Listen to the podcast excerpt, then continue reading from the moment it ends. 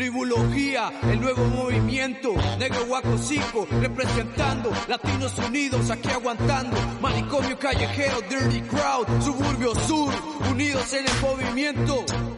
Latino por vida me paro la brea. ¿Qué onda, people? Tribulogía, tribulogía de podcast. El Tribulogía de regreso. El segundo podcast, señoras y señores. Tenemos invitados este día. Algo bueno, bueno, bueno se viene. Vamos a hablar de nuestro hermano negro escandaloso. Que descanse en paz. Una buena influencia para nosotros y creador del grupo Tribulogía. Sí, señores, así es. El segundo capítulo de Tribulogía. Vamos a ver hasta dónde llegamos. Sí, a seguir hablando mierda como la otra vez, pero un poquito más centrados en algo. Claro, un saludo ahí a la gente que pues ha tomado el tiempo de escribirnos, a varios artistas que quieren que los nombremos, eh, La gente que ha compartido el podcast también. que lo ha compartido. Un saludo ahí a la Maya, al Césaro. Invitados que vienen pronto también, gente para acá que viene porque, como dijimos, esto es para la cultura de hip hop. Así que esto va a seguir creciendo, señoras y señores. Sí, pues, pues vamos a, hoy vamos a hablar, como dijimos, dedicatoria al negro escandaloso, que la verdad es el origen y una de las razones por las cuales Sico y yo pues nos llegamos a conocer. Él fue el que nos reunió y nos puso ese día en el, en el, en un evento que tenía, por cierto, el Chato, que hoy lo vamos a tener acá también de invitado y vamos a, a compartir y hacerle preguntas acerca del negro. Exacto. Eh, Fue, fue, fue, fue un momento muy, muy especial para nosotros conocer al negro, porque al nosotros venir de, de, de Latinoamérica o de países de habla hispana y llegar a un sitio donde no conocemos una mierda del, de- del idioma, es algo muy complicado poderse comunicar y encontrar una persona que nos recibió como un hermano desde el primer momento en que nos encontramos que nos recibió como, como familia, eso fue, fue de bastante apoyo para nosotros al sentirnos cómodos y, y poder continuar con nuestras carreras, como se diría, que cada uno llevaba en solitario hasta ese momento. fue, fue el que nos, el que nos dio la bienvenida a Suecia, de verdad, que nos hizo sentirnos en casa. Sí, la verdad, yo como siempre se lo dije al negro cuando estuve en vida, le dije, "Eh, eres mi hermano, ¿me entiendes? Yo porque es mi familia, siempre, siempre supe que podía contar con él para las buenas, para las malas, y siempre estuvo, siempre estuvo. ¿Te, acu- te acuerdas el, el, el, el grupo de WhatsApp que teníamos nosotros? que nos- ¿Cuál que- era el nombre que le habíamos puesto? no me acuerdo, cabrón, que nos mandaba de ese, de ese sueco todo complicado, ese sueco viejo que sabía él hablar, nos enseñaba las palabras, ¿te acuerdas, güey? Sí. Y jugando el telefonito sus jueguitos. Los jueguitos, los jueguitos. Eh, pero un gran, una súper gran persona, aparte Sí, de ser claro. un rapero loco. Gente, gente así poco he encontrado en mi vida y yo soy creyente y le agradezco a Dios haberlo, haberlo podido conocer en, en esta vida. Sí, Con pues, esto ya vamos a hablar un poco de él y a introducir a Chato Ember Ramírez, uno de los Vamos a introducir a Chato, un entrepreneur, ahí le podemos llamar. Ha hecho películas, Eh, vídeos, director. música, tiene su casa disquera, la cual formamos parte. muy polifacético. Eh, el encargado, si ocupan la plata, pues a él es el que tiene que contactar, no a mí. Eh, también tenemos a nuestro amigo Daniel, Daniel Terres también, que posee un podcast llamado Trade Roommate. 3D Roommate, y pues vamos a estar ahí tra- trabajando con él en algunos temas. Ahí, Daniel, unas Así palabras. Así es, muchas gracias por la invitación. Saludo a toda la gente latina aquí en Suecia, en Europa, los Estados Unidos y también en casa en Latinoamérica. Saludo a mi hermano, a mi brother Gabriel, que cumplió años, él vive en Argentina. Felicidades, Y felicidades. gracias por invitarme. Estaba pensando de la misma manera como ustedes lo recuerdan negro. Lo recuerdo yo, lo conocí también por el 2005, recién llegado aquí a, a Suecia. Sí. Creo que tenía 19 años por ahí. Y una de esas fiestas legendarias en Folkethus, donde, bueno, el negro se hizo, para mí, bueno, se hizo, se rapió una de las canciones del disco Made in Bolivia, que vamos a hablar más tarde. Ah, qué bueno. Para mí uno de los discos de rap en español más pesados todavía hoy. Es verdad. Y así lo recuerdo con mucho cariño y así me hizo sentir también en casa desde un primer momento. Esa era la esencia del negro. Claro, el negro era unión. Sí. Yo como siempre, yo como siempre me, me, me refería al negro. eh, no- yo nos veíamos como una pirámide. Que eh, Guaco era una, un, un lado y yo era otro lado, pero sin la base no podíamos estar en unión. Y el negro era la base de tribulogía, lo que nos hacía unir porque el eh, Waco tenía un estilo más West Coast, yo tenía un estilo más East Coast y el negro era como una mitad entre los dos. Y nos, y nos llevaba a juntarnos y a sacar el sonido que teníamos en tribulogía. Sí. Sí, o sea, era, era increíble también la capacidad y la forma de pensar que tenía él y el sentirse tan orgulloso de su cultura, de sus raíces, de su raza. Sabes que muchas veces mucha gente estúpida se siente menos por ser de un país o por ser de un tipo de raza o hablar un tipo diferente de idioma y al contrario el negro se sentía muy orgulloso de eso y, eso creo que también me dio una gran enseñanza en la vida a mí también. Sí. ¿Ya me, me introducieron a mí? o? Sí, sí, ya vamos, Sí, sí, vamos, vamos con el chato, vamos con el Aquí- chato Aquí ya. está la leyenda. Señoras y señores, déjenme presentarlo. Chato, Chato Ember Ramírez. No solamente es productor, es uno de los mejores raperos también aquí en... Reconocido en la historia. En Gotemburgo, Gotemburgo. uno de los duros, uno de los pesados, papá. Dale, loco. What's up, what's up, what's up, con tribulogía acá haciendo. Y a mí me falta ese tatuaje, loco. Ah, tiene Me- que me- hacérselo, me- sí, sí. Me, me lo iba a hacer del estómago, pero me hicieron otro. Nacido el Manus. Sí. ¿Sabes lo que yo todavía no sé? La historia que no sé, que yo quiero que la cuenten hoy, Sí. que es que de, de cómo se encontraron con negro. Porque cada- yo le pregunté al negro una vez, yo te pregunté a ti una vez, yo te pregunté, y los tres me dieron tres diferentes, di- diferentes versiones. Pero a- antes para aclarar para los que no, porque los que los que nos escuchan, el, el chato se refiere al tatuaje del símbolo de tribulogía Exacto. que sacamos del grupo. El, el Zico lo tiene en el brazo izquierdo, yo lo tengo en el brazo, brazo derecho y el chato no sé En el pecho, en el pecho, la, ahí en- clavado. en la Digo, frente, en la frente. Tengo, tengo campo en el cuello Sí. y tengo campo en la No, la, pierna. la, la verdad, empiezo yo. Sí, tú. Empiezo yo. y yo. Yo vine aquí con el 2012. Y yo venía con, con- de haber dejado dos grupos en España. Y yo tenía un montón de canciones y esa hambre de hacer música, de hacer música, de hacer música. Pero yo me sentía como, diablo, ¿yo qué voy a hacer acá en, un país que ni siquiera habla mi idioma? ¿Cómo voy a expresar y tal, no sé qué? Y resulta que el hermanastro de mi mujer conocía al Dustin desde que eran pequeños. Ay, ay, ay, ay. de El, Dust- el Dustin conoce a mi mujer desde que era pequeñita, Ajá, ¿qué, qué, qué? porque ella vivía en Ángel. Sí, sí, sí. Y entonces yo le pregunté a mi mujer, oye, pero no habrá gente aquí que, que rapee en español para hacer música o algo, ¿sabes? Tengo ganas de, de sacar lo que tengo dentro. Entonces ella se lo comentó a, a mi cuñada y mi cuñada co- tomó contacto con el Dustin. Y el Ay, Dustin, ay, ay, el Dustin me dice, me dice, dice, dile que me añada como amigo al Facebook, entonces lo añadí. Y él me escribe y me dice, Negro "To- es- directo, escribe- negro era así. Dice, no, el Dustin me, me añadió a mí y me dice, ah, el escríbelo Dustin, a él claro. y añádelo a él, que él habla español y también rapea. y yo, Ah, eh, a rayo. Sí, por Dustin. El Dustin, siempre el Dustin, ah, metido ahí en la esquina. Sí, cabrón, ah, shout out siempre. para Dustin, loco, Sí, shout out ya, para Dustin. Eh, worldwide. y, el- y el Dustin me, me dice, no, contacta con él, es duro, no sé qué, no sé cuánto. Me contacté con el, con el negro y empezó a hablar, eh, loco, ¿qué tal? ¿Y cuánto tiempo llevas acá? No supe, como si me conociera de toda la vida el negro. Sí. Maciera, sí. Y, y eso es lo que me encantaba, ¿me entiendes? Pocas personas se han encontrado así, loco. Y, y entonces me dice, sí, pero que tú haces música, rapeas, ¿de qué rapeas? Yo le digo, de todo, porque en ese tiempo estaba rapeando muy político también. El negro le gustaba eso Siempre, mucho. siempre, Sí. siempre, ¿Me siempre. entiendes? siempre Entonces, entonces, entonces, porque el país mío estaba pasando una situación y estaba muy cabra, me puse a escribir. Y me dice, pero mándame algo de lo que tengas, no sé qué. Y le comencé a mandar música. Boom, boom, boom, boom. ¿Y te gusta esta? Sí, me gusta, está buena, no sé qué. Y me dice, oye, mi hermano tiene una parrillada tal día. Dice, pero vente para acá, llega a tal sitio y nos encontramos y hablamos y no sé qué.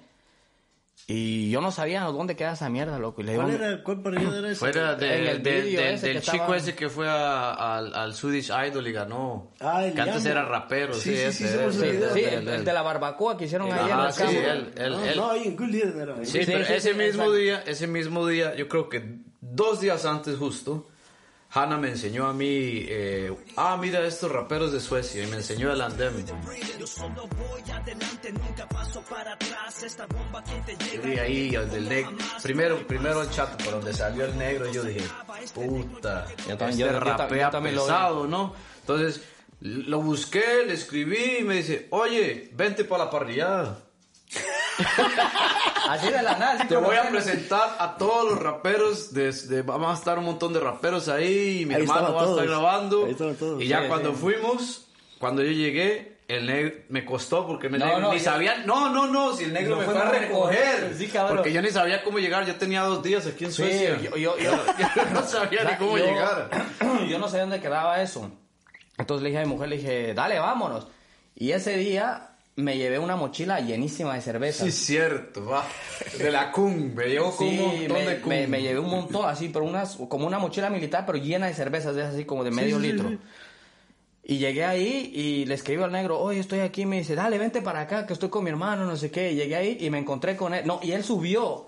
Y me dice, oye, vamos a recoger a, otro man que, que, que va a venir para... Voy a recoger a un amigo que viene para la, Para la parrillada, para la parrillada también. Yo cojo y le digo, dale, tómate. Y le di una cerveza al man. Entonces, no me acuerdo en el carro de quién fuimos. Del, eh, ¿Cómo se llama? El, el, el- ¿Qué? el chi- el- el chileno. el Hablaba creo. español, Sí, sí. sí, sí. Cristian, ¿será? No, no, no era el Cristian. No, no era Cristian. Andaba, no- no vamos a delatar mejor, pero andaba conduciendo bajo el efecto de cosas que... Que no debería haber. Estupefactos. Entonces no hablamos los nombres. Sí, y no, y- sí, él se bajó, y- así cierto, él se bajó, el chico le dio unas chelas y ya después de ahí, pues, Sí, eh, Empezó este, a vomitar. este estaba esperando en una esquina, lo llegamos, bajamos, le digo, dale, súbete, se subió, lo presento, oye, ¿qué tal, chico? No sé qué, abro así, lo primero que hice fue darle una chela a este cabrón, ¿te acuerdas que te Sí, sentaste sí, atrás? sí, sí. Cogí, ah, dale, loco, está, bro.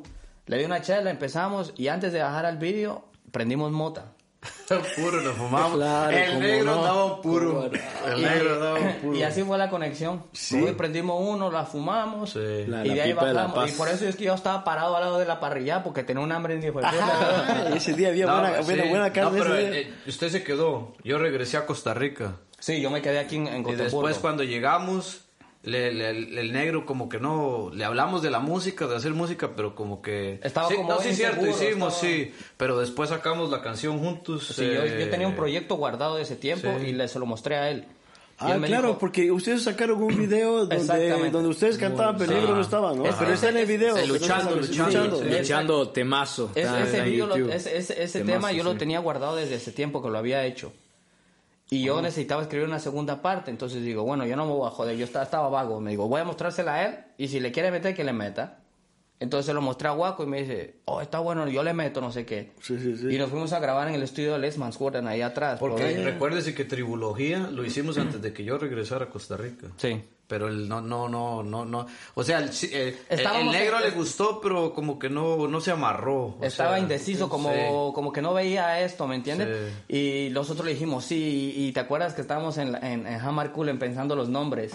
Sí, cierto. que ¿Qué le vamos a poner? que que Sí, fuerza y esa era la segunda pregunta que Yo- iba a decir. ¿De dónde sale el Yo nombre? dije, yo dije tribu café, pero el negro decía, no, que suena a café, yo no tomo café. Eso digo algo así, ¿verdad? Sí, y, y después mi mujer, La mi mujer, mujer, dijo sí. logia, porque es como de algo secreto, una, Claro, tribu, una Tribu la logia. sí. Entonces se formó Ah. tribulogía. Evi fue el que lo... El que- Yo, puse, yo dije tribu y ella puso logia y al final dijimos, logia. sí, la tribu y la logia, pues... Y se lo explicamos al negro y el negro dice, sí, vam- vamos a probar primero, vamos a hacer unas canciones y tal. Pero yo creo que el negro cuando hicimos luchando fue cuando el negro de verdad... Se inyectó. Sí, sí. Se inyectó ahí. Pero un poco menos de, de la historia ya y vamos a, a, a interrogar aquí al chato como si fuera sí. un juicio. Eso es así. A ver, a ver- a ver qué Pero tal. igual, mortal, porque de ese día, ese día de la parrilla era también el primer día que yo los encontré a ustedes. Sí, ¿no? fue el Sí. primer día. Y sí. yo pensé, en mi cabeza, para mí era que ustedes ya eran grupo ese día. No, Yo no tenía ni idea y ni, ni se me pasó por la cabeza que ustedes no se conocían de antes. No, ustedes, no. ustedes cuando llegaron y se introducieron, mi hermano se les presentó, estos son Sí. mis compadres que vienen de allá, de allá. Entonces para mí era como que, ah, este ya se traigo su, Por, se por traigo eso su nosotros crew. nos sentimos tan aceptados porque era como Sí, a- no- apenas nos conocimos y el man ya era como Ya era como un hermano, sí, es ya. que se tenía el negro, el negro Sí, lo recibía siempre, uno siempre, buena onda. siempre, siempre y, fue y eso usted le pregunta a cualquiera y dice lo mismo. Sí, siempre. El negro siempre fue, no, no es así, no sé, como, no, no- yo no, no podría yo generalizar, pero por lo menos en en Los Ángeles o en Costa Rica la gente es más como, como más, ¿cómo se puede decir? Más desconfiada o más, o más envidiosa. O, Sí, claro, En sí, cambio sí, el sí. negro era así, con buen corazón. Sí, el negro, el negro una llegaba, superpersona, loco, sí, lo, lo- lo recibía así. Yo creo que en general latinoamericano es como envidioso. Cuando ve a alguien, Sí. a- cuando ve a alguien bien no le gusta. Sí, ahí tienen, es, es colonial eso, es postcolonial Sí, esa, sí, esa tal vez por mentalidad. decirlo así.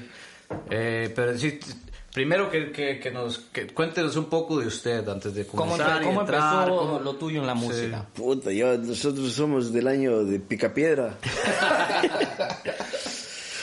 La historia es larga, lo que no quieres. Y cuando yo era niño, cuando era niño acá en Suecia, en, el, en medios de los 80 por ahí, eh, no había hip hop en todo caso, no había, no había, no había llegado, o sea, recién, recién empezó a llegar. Y yo cuando llegó el break y eso, y cuando, ¿no es cierto?, la discriminación, imagínate, en Suecia en los 70, 80 llegaron ¿no? los que se llaman eh, inmigrantes fuera de Europa, ¿no? Quiere decir que ya de pelo de pelo negro, por decirte, las cabezas negras, los primeros cabezas negras que llegaron fueron los griegos, turcos y los eh, los latinoamericanos, ¿no? Sí.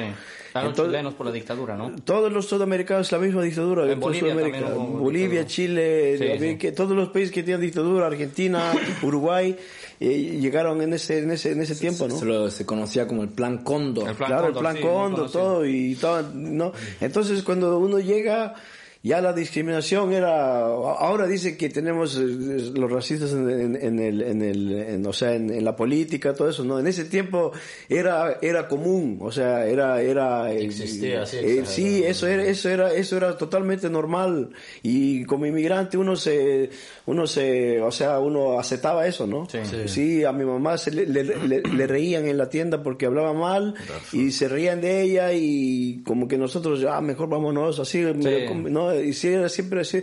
Y entonces cuando llega la música, el, el hip hop, cuando llega a Suecia y yo tenía como 10, 12 años, entonces como que los Public Enemy esos están, están protestando contra el racismo, o sea, identificación directa, ¿no? Sí, sí, sí. Entonces nosotros vivíamos en un pequeño barrio ahí en Norrköping que se llama Marilón, que es que son como que son como de las de los de, los- de las casas que tenemos, ¿no es cierto? Acá en los barrios los los los, eh, los rascacielos así, seis casas de esas y alrededor eran pura villas, ¿no? Sí. Y entonces ahí vivíamos y eran puros inmigrantes, éramos turcos de Marruecos, de Chile, éramos bolivianos, Está concentrada la inmigración ahí. Ah, Pues siempre, siempre, pero- siempre los mandan a Norrköping, ¿verdad?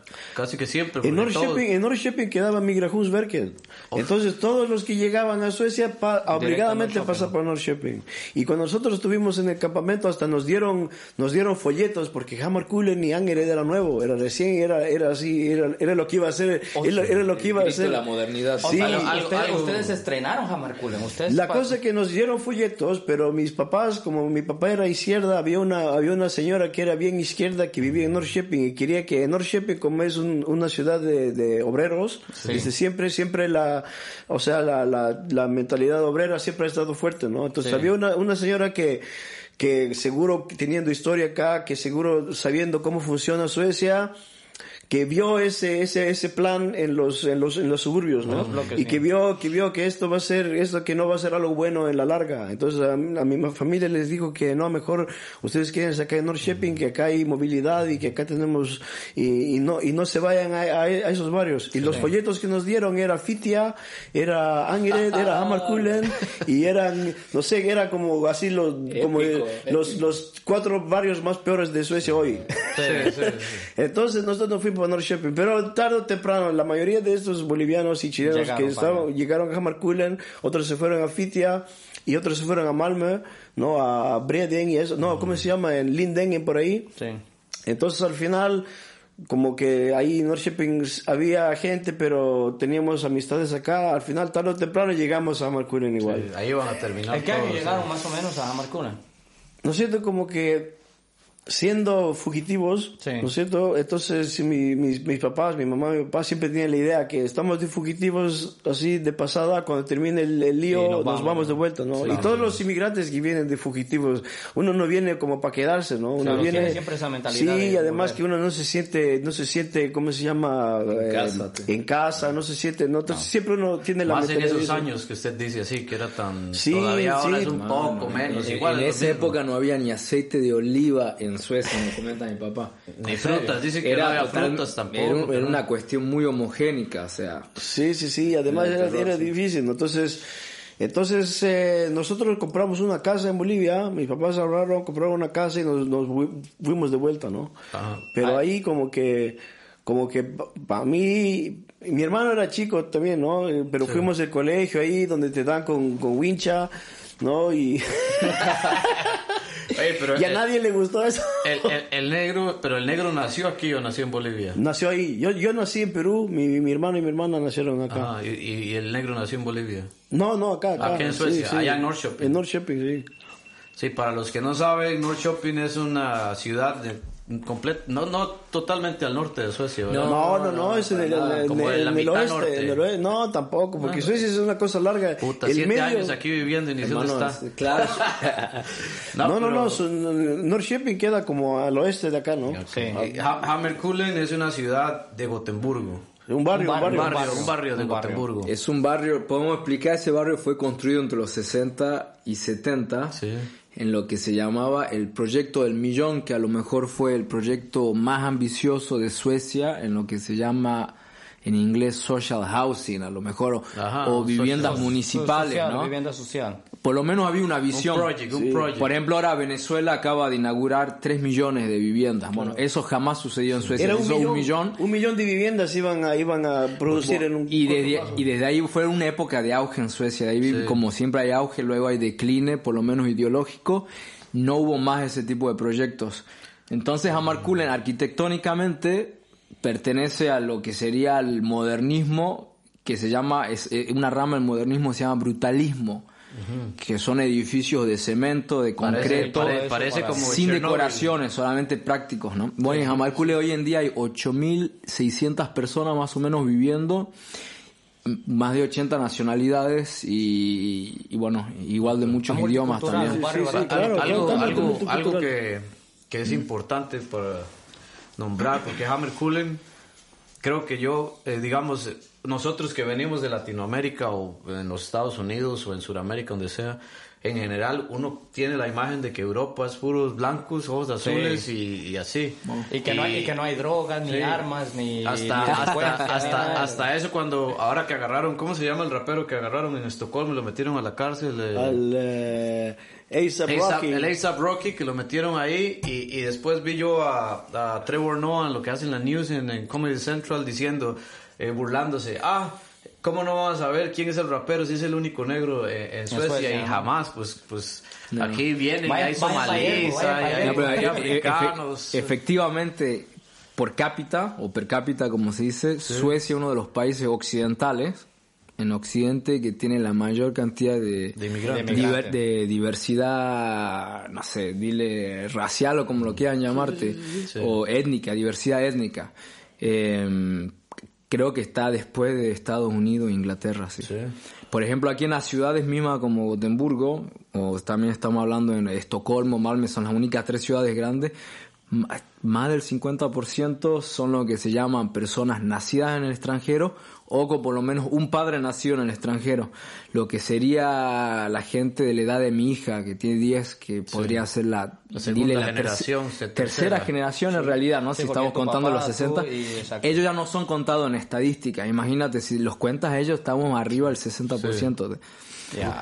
Así Claro, es. sí, sí. Pero Y, cuando... y ahí y vas ahí, ¿verdad? Pues eh, regresando a Chato Story y Negro Story, ¿verdad? Sí, exacto, porque et- et- llegaron a Jamarculen ya, ¿no? El negro nació en... La cosa eh, nos fuimos a Bolivia y después de Bolivia como que la cosa no funcionó bien, ¿no? No es... No, Pero no- ya no había- fu- había- ya no fugitivos problemas ya. en Bolivia, No, no, la dictadura ya terminó, ¿no? Pero había problemas y todavía hay. persecución, pero- persecución, no. persecución, pero no, no, es cierto, no es como Suecia, no hay comodidades. Ajá. Y sí que estás sin pega, estás sin pega. Sí, Ya, ya ¿no? se malacostumbra uno. No, malacostumbra. sí, además, y yo que ya, ya, ya yo tenía 14 años, ya, yo, yo era, ya, ya, ya tenía mente sueca y ya, ya tenía, ya me había metido en unos cuantos líos y me metí en unos cuantos líos más y al final nosotros volvimos a Suecia, ¿no? Y ahí volvimos a Markulen y Ahí fue era en Markulen. 91. algo. Sí. 91, put- sí, cuando el, la- Eh, el rap estaba así. estaba en- ya pegando, En el, en el auge. Sí, de- sí, de yo estuve en que era- Bolivia un año. Yo estuve en Bolivia un año y mi, mi, mi- mis padres me, en Bolivia hay todo, me decían, hay todo, hay todo, porque para, para que para que yo para que queramos ir, allá, ¿no? sí. Entonces yo tenía en ese tiempo, imagínate, los 80 no había CD, no había nada, no entonces había los vinilos, Los yo tenía vinilos. los vinilos de Public Enemy, yo tenía todos los de Ice T, yo tenía Ice Cube, ¿Y, NWA, y- y todo, cómo todo. los conseguí aquí? Acá llegaba en la tienda, ¿no? Sí, Llegaba, ajá. El, el hip hop, mira, del 80 Pues el hip hop creció rápido. Europa, ahí sí. Creció rápido. Yo creo que en un año entró el hip hop. En el break, el hip hop, el graffiti entró en un año. No creo que hubo, el- no hubo algún tipo de discriminación. No, como que, eh, o sea ¿O fue que, aceptado? claro, es una cultura aceptada y además una cultura americana que viene a Suecia se acepta, ¿no? Y además los inmigrantes, nosotros aceptamos eso bien y en la escuela hice- yo hice trabajos de hip hop, hice, y, y entonces yo andaba metido en eso, ¿no? Pero cuando llegamos a Bolivia, Ahí no había llegado el, el rap todavía. Lo que había, lo que hablaron en el anterior programa, había Vico C. Sí, y Vico sí. C era Lo nosotros, era lo sí. más cercano Lo más- a hip hop que, que tenía, ¿no? Para mí era hip hop porque ese loco rapeaba, ¿no? Después más adelante llegó a ser el, el- el iniciador del reggaetón, por decirlo, ¿no? Lo, lo, lo datan hasta él. Pero yo me acuerdo que tenía ese tema, Blanca, tú eres mala, ¿te acuerdas? Sí, Con- sí, sí. ¿Cómo se llama el que cantaba esa canción? El, hay un, hay uno, un cumbiero, un salsero que, que No le daba... recuerdo, yo a mí la que me gustó de él fue la que la que cuenta la historia de cómo es que se llama él cuenta una historia él, él, él cuenta la historia de un de un de un vato ahí pero no me acuerdo esa fue la canción que a mí me llegó más de Vico sí A mí, la, a, a mí la que me llegó más fue la que sacó en el 98, el que, aquel que había muerto. Miren, miren, no año. pero creo que es esa la que yo digo no pues esa es la cristiana Es, eso es cuando él salió ya de- después de estar enganchado al. Ya, bueno, sí, sí. ahí. Y lo que Aquí pasó, mira, lo que, lo que me pasó al, al, al, al irme a Bolivia un año, como que perdí el, o sea, cuando yo regresé a, a, a- Suecia, ya entonces en un año el hip hop creció inmensamente, el 91, boom, ya estábamos ahí, y cuando yo regresé había, ya había harta música, habían discos, habían CD. Habían grupos suecos haciendo rap. Había, había, pero no era, no era, no era todavía así bien, bien grande. En ¿De Gotemburgo, en no? Burgo, en Gotemburgo habían, cuando yo llegué, habí- fui a un, así, un festival de juventud que hacían siempre, ¿no? En los Fritidsgård, así. Ah. El, eh, y ahí yo vi dos grupos. Dos grupos que eran buenos, que eran buenísimos, buenísimos, como que traídos de Estados Unidos, de ¿no? Gotemburgo. De acá de Gotemburgo. ¿Rapeaban Y él- en inglés o En en- inglés, en inglés. Todos rapeaban en inglés. Eh, El idioma todavía no lo había. No siento que el idioma hay que descifrar un código Sí. Sí, la- sí, para, sí. lo- para que las eh, sílabas entren bien, Claro. ¿no? Pero más, todavía... que, más que el rap en, en inglés es, es Es un la más materna. Claro, No, porque el código ya viene hecho, ¿no? Sí. Uno escucha ya el código te lo, te lo, lo cambia, no, claro. no, y así es, ¿no?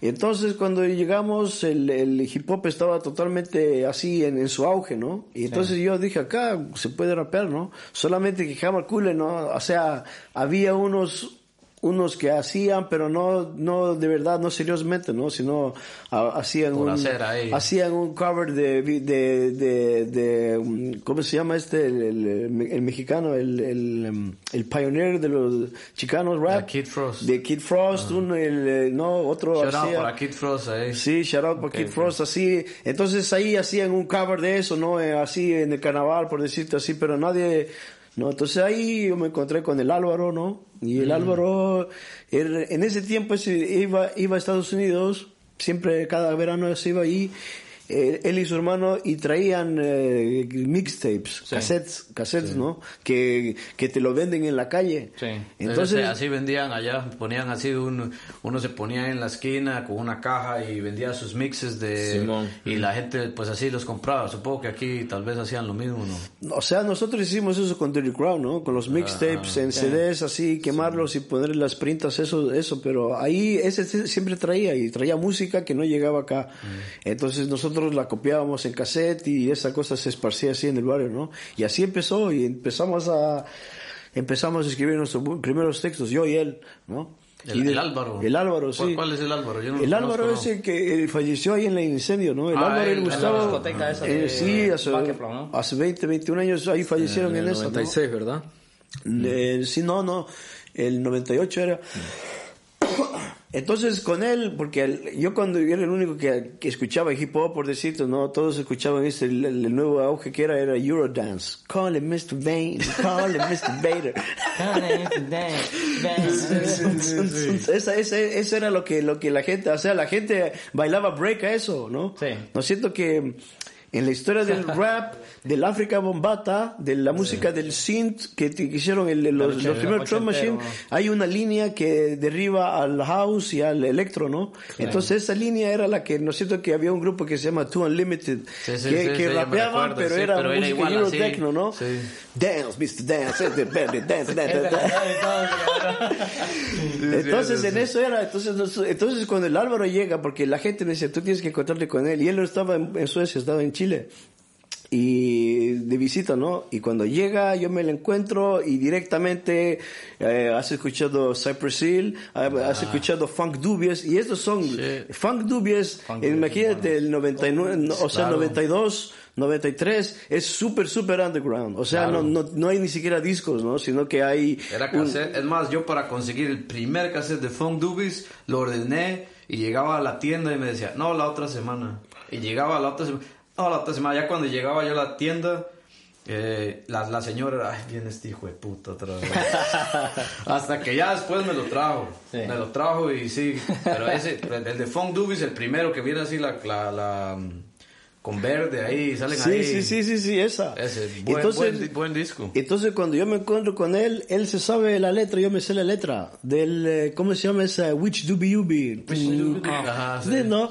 If I trap and dog with the do, no. Entonces me meto a cantar ese y él me pone los ads. Entonces ese día fui- fuimos a mi casa y yo como era siempre he sido técnico, ¿no? Yo tenía una casetera donde uno podía poner un, un instrumental, uno podía Ahí, hacer un micrófono y, y grabar en la otra, ¿no? Entonces yo le ponía el CD, el instrumental y la otra casetera, el, el micrófono y después grabamos. Y ese, ese primero grabamos y creo que grabamos en una pista de Arabian Prince que tenía un single que tenía una pista instrumental. Ajá, Ese era lo único que había en rapear, ni siquiera era bueno el instrumental, pero era lo, lo que había. Lo que ustedes querían hacer, ya estaban. entonces, y ahí empezamos, empezamos a soñar y empezamos a, a hacer fantasías que vamos a hacer, eh, vamos a poner eh, Hamarcure en el mapa, vamos a hacer una disquera, vamos, todos esos sueños que teníamos ahí de niños, no, vamos a hacer eso, vamos a hacer eso, vamos a, vamos a buscar y vamos a la gente que, vamos, gente que vamos a, vamos a esparcir la cultura, esa era la idea, ¿no? Y al final eso fue lo que pasó, él, él tenía su grupo, yo tenía mi grupo, al, al comienzo yo escribía todas las letras para todos, ¿no? Porque- Una, una Ice Cube. Pues, Sí, que, sí. que así es, porque dos no saben rapear, pero quieren, pero no saben, ¿no? y uno para intentar hacerse su grupo y salir adelante, pues le echa... Uno tiene, uno tiene que escribir, si yo sabía escribir y el Álvaro sabía escribir, entonces no tenemos que escribir la letra para, o sea, toda la canción de los tres versos y entonces yo les pasaba, ese es tu verso y tu verso, ¿no? Yo le ponía hasta su nombre de él que iba a rapear ahí, para, como que para que él lo rapee. Él tenía su grupo, ellos se llamaban The Young G's y nosotros se llamábamos South American Brothers, ¿no? Era un uruguayo, un chileno y un boliviano. el nombre. Sí, ¿no? Entonces ahí empe- Pero, empezó. eh, pero sí tienen así canciones como South American Brothers o no. Eh, grabada en ese tiempo grabar era, era el cassette. gra- sí, puro Bobby, como hablamos la vez pasada. grabar grabar era una fantasía que quedaba como como por allá que ni siquiera ni siquiera existía en No ese es tiempo ahora. en ese tiempo si uno quiere escuchar un grupo si uno conoció un grupo por ejemplo de rap que es de Gotemburgo uno sabe que ese grupo nunca va a grabar un disco no va a grabar nada porque no había oportunidades Los medios, los medios. entonces lo que era era ir al concierto ¿no? Ese grupo va a cantar, entonces el concierto estaba lleno porque como es No la única, la lo- claro. ¿no? Y lo mismo con los, lo mismo con los DJs. Si un DJ decía, oye, tengo el nuevo disco, yo tengo un amigo, tenía un amigo que tenía el nuevo disco de Diana King, ese Shy Guy. Y él me dijo, oye, tengo un nuevo disco de Diana King, lo voy a tocar esta noche, venga para allá. Y uno iba para allá, para ese Para club, para escuchar el tema y para vacilar el tema y uno lo, lo descubría Qué junto. buenos y- años, ¿verdad? Buenos años, ¿no? Y ahora, y ahora uno está con el Spotify y zap, zap, zap. Hasta que se aburren, no saben ni qué escuchar. A veces yo me pongo ahí, ¿qué escucho? Y no sabe uno, al final te va escuchando. Esa no, pues, también- verdad, qué época, qué época. Y no sabe ni cuál escoger, Sí, no, no. está aburrida de todas. ¿no? Sí, y así era, ¿no? Y después de eso, como siempre, ¿no es cierto? La cultura hip hop siempre ha sido una cosa underground, una cosa así que uno lo hace por, por amor a la cultura, ¿no? Sí. Entonces nosotros siempre hicimos eso, nunca, nunca, nunca tuvimos idea de hacer, o sea, hacer dinero, o hacer fama, ni nada de eso, ¿no? Sino poner el barrio en el mapa y hacer lo que nos gusta y que esta cultura crezca. Y la cultura hip hop como que creció y hoy en día es la, la, la más grande del mundo, ¿no? ¿En, eh, en, qué, ¿En qué momento el negro decide rapear? ¿O cómo empieza a meterse en la música? Sí, sí, yo vivía ahí, ¿no? Entonces to- toda mi gente siempre en mi, en mi cuarto ahí grabábamos, en mi cuarto hacíamos, ¿no? Y él, y él, mi- Él mi- siempre estaba viendo y, ahí. y él tenía el cuarto al lado y ahí estaban los amigos de él siempre, ¿no? Y a veces, a veces yo así como medio, ¿no es cierto? El- el- la oveja negra de la casa traía a la gente a mi casa y hacía fiestas así. Cabrón. A ver, no cambies de cabrón. Y, y el negro ahí. Y ahí estaba metido siempre, ¿no? Después de repente, no sé, uno de esos años em, empieza a escribir, ¿no? Porque antes, antes, antes que me empecé yo a, a- rapear, rapear así, de verdad, yo era, yo era grafitero, ¿no? Entonces yo siempre pintaba así, hacía los sketches en papel y salía a la calle, ¿no? Y los sketches lo dejaba en la casa, ¿no? Y mi hermano siempre se encontraba los sketches y hacía una, uno igual al lado, ¿no? Una copia, ¿no? Una copia, uno, uno su versión, ¿no? Y siempre cuando llegaba a la casa me lo mostraba. Y él tenía como 10, 12 años, ¿no? Mira lo que hice, oh, mortal. Y cada día que venía, ¿no? Y se metía a mi cuarto y ahora en día el Alejandro, ¿no? El Alex Ríos, ellos me cuentan que cuando yo no estaba en la casa, eso se metían a mi pieza y empecé, escuchaban la música y, y copiaban mis cassettes y hacía todo eso, ¿no? Entonces en eso, yo creo que en eso, ¿no? Ahí eh, empezó, de repente empezó a rapear y lo escuché y... ¡Wow! ¿En sueco o en inglés? en, eh, primero, en, primero en inglés. Primero en inglés. Nosotros también en inglés. Todavía no habíamos descifrado el, el- el sueco. sueco.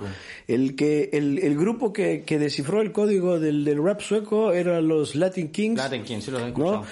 Primero, ¿no? Que era de, de nuestro modo, así cabeza negra, de los problemas de los suburbios, de los problemas de los barrios, todo eso. Entonces nosotros cuando empezó eso, ya como que estos ya nos abrieron, ah, se puede rapear en sueco y se puede rapear de esta forma y entonces empezamos a escribir en sueco, ¿no?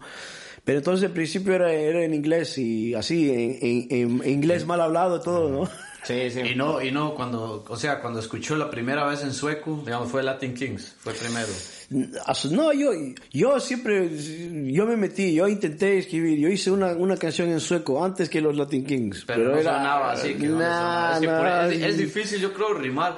Ya, ya uno que lo escucha, ya uno ya, porque ya uno, desde que llegamos ya hay un- una escuela de rap en sueco, pero igual yo pienso que su- suena, no sé, o sea, rimar en sueco, las pasadas, el sueco, y pues puta, está chueco. Es, o sea, es- no- es Sí. difícil de pronunciarlo, Sí. cabrón. O Para- sea, bueno, ¿no cierto? que no- y, rimarlo, rimarlo. En la dialéctica, ¿no? Las dialécticas de los idiomas, eh, ¿no es cierto que cada idioma tiene su propia canción, ¿no? Sí, Cada, cada idioma tiene su dialecto y tiene su melodía, tiene su canto. Por ejemplo, el italiano es cantado totalmente casi, ¿no? El francés, el danés es como atorado, ¿no?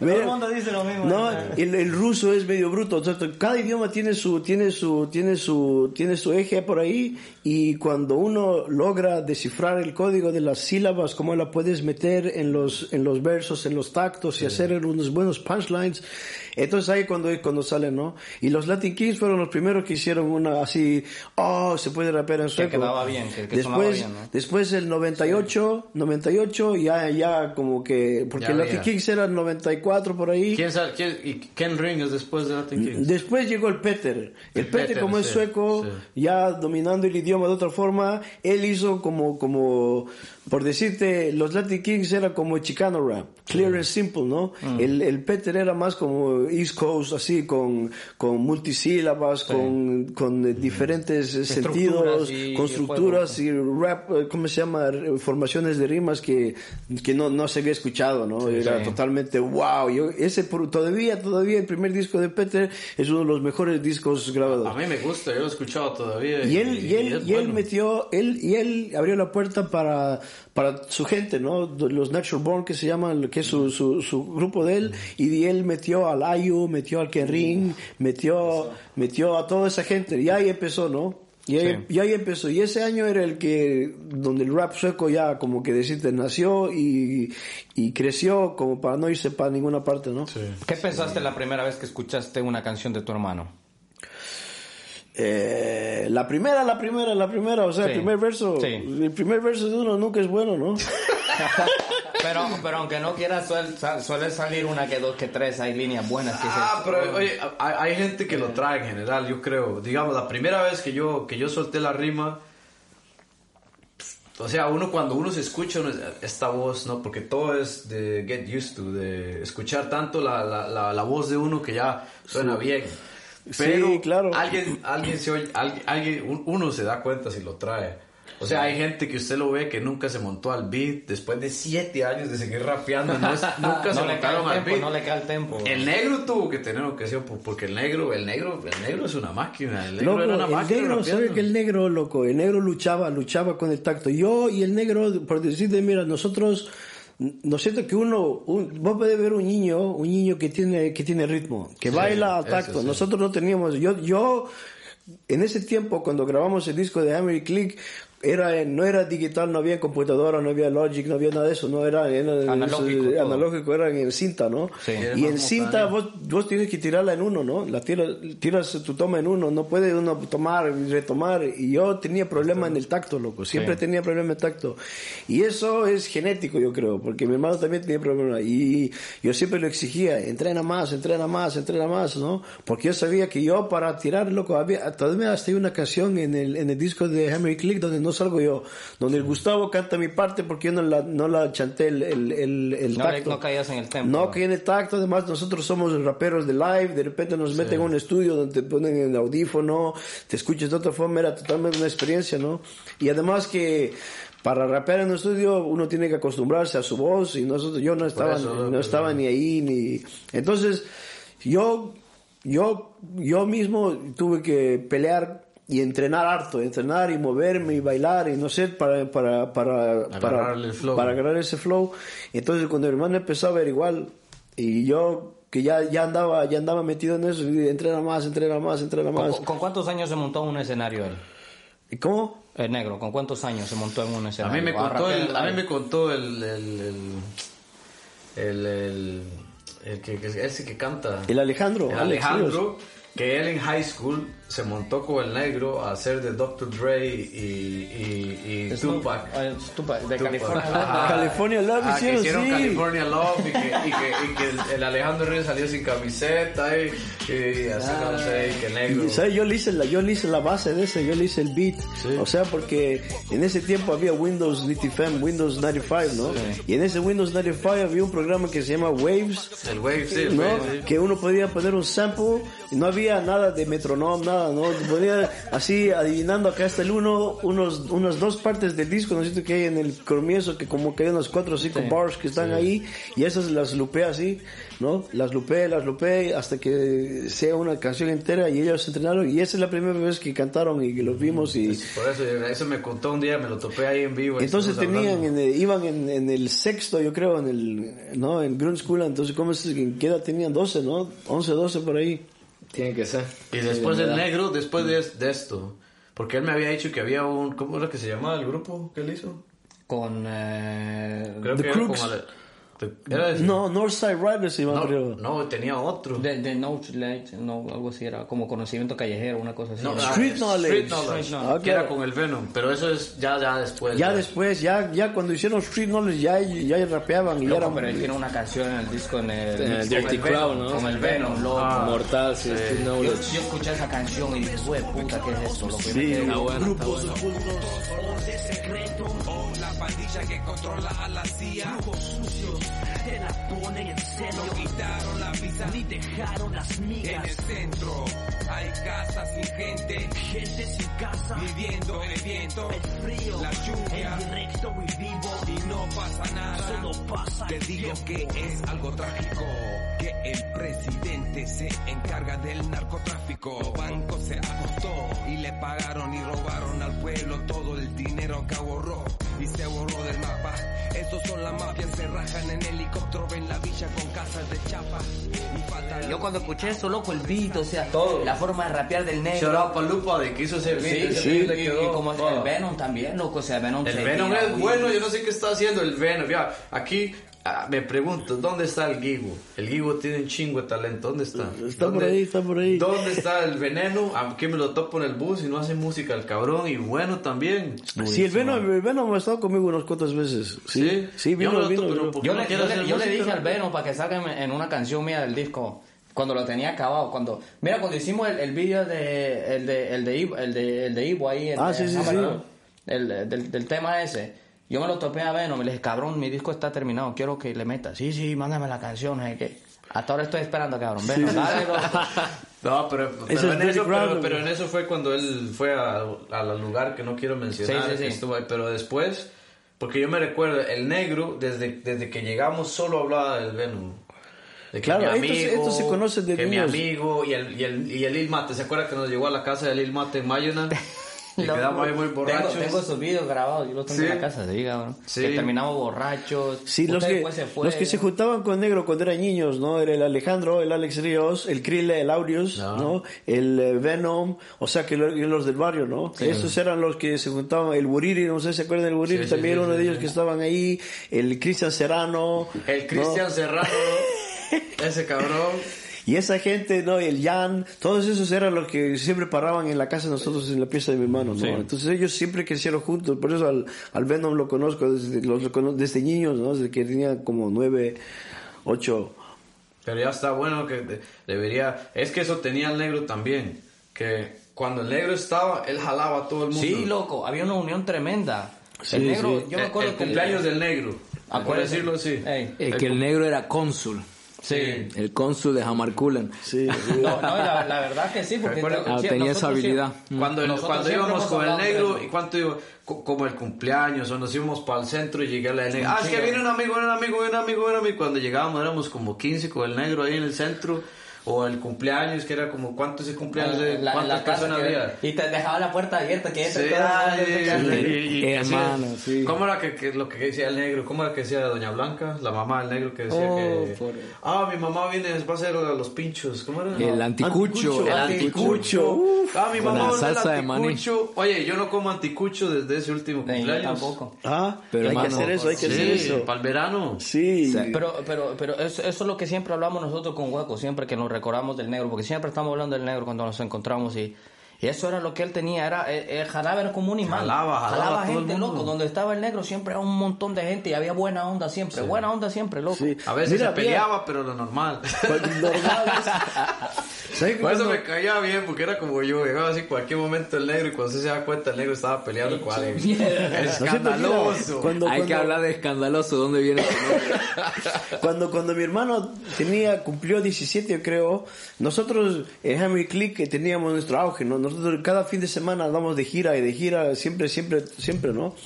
Entonces, cuando mi hermano cumplió 17, yo creo, porque yo sabía que rapeaban y los apoyaba, pero yo no los apoyaba así como debe- debería, ¿no? Sí. Si no, ah, rapeaba, pero yo andaba metido en mi, en En mi onda, mundo en onda, y tenía, no, la vida, ¿no? ¿no? Y tenía mi- mis problemas y tenía mis cosas y teníamos nuestro auge y entonces cuando mi hermano cumplió eh, 17 creo 16 o 17 ahí en la casa de mi mamá como siempre no ya llegaron todos y había como 30 personas en el cumpleaños de él ahí estaba el Gigo ahí estaba todo ahí estaban todos todos todos los que son hoy en el Dirty, Dirty Crowd no Sí.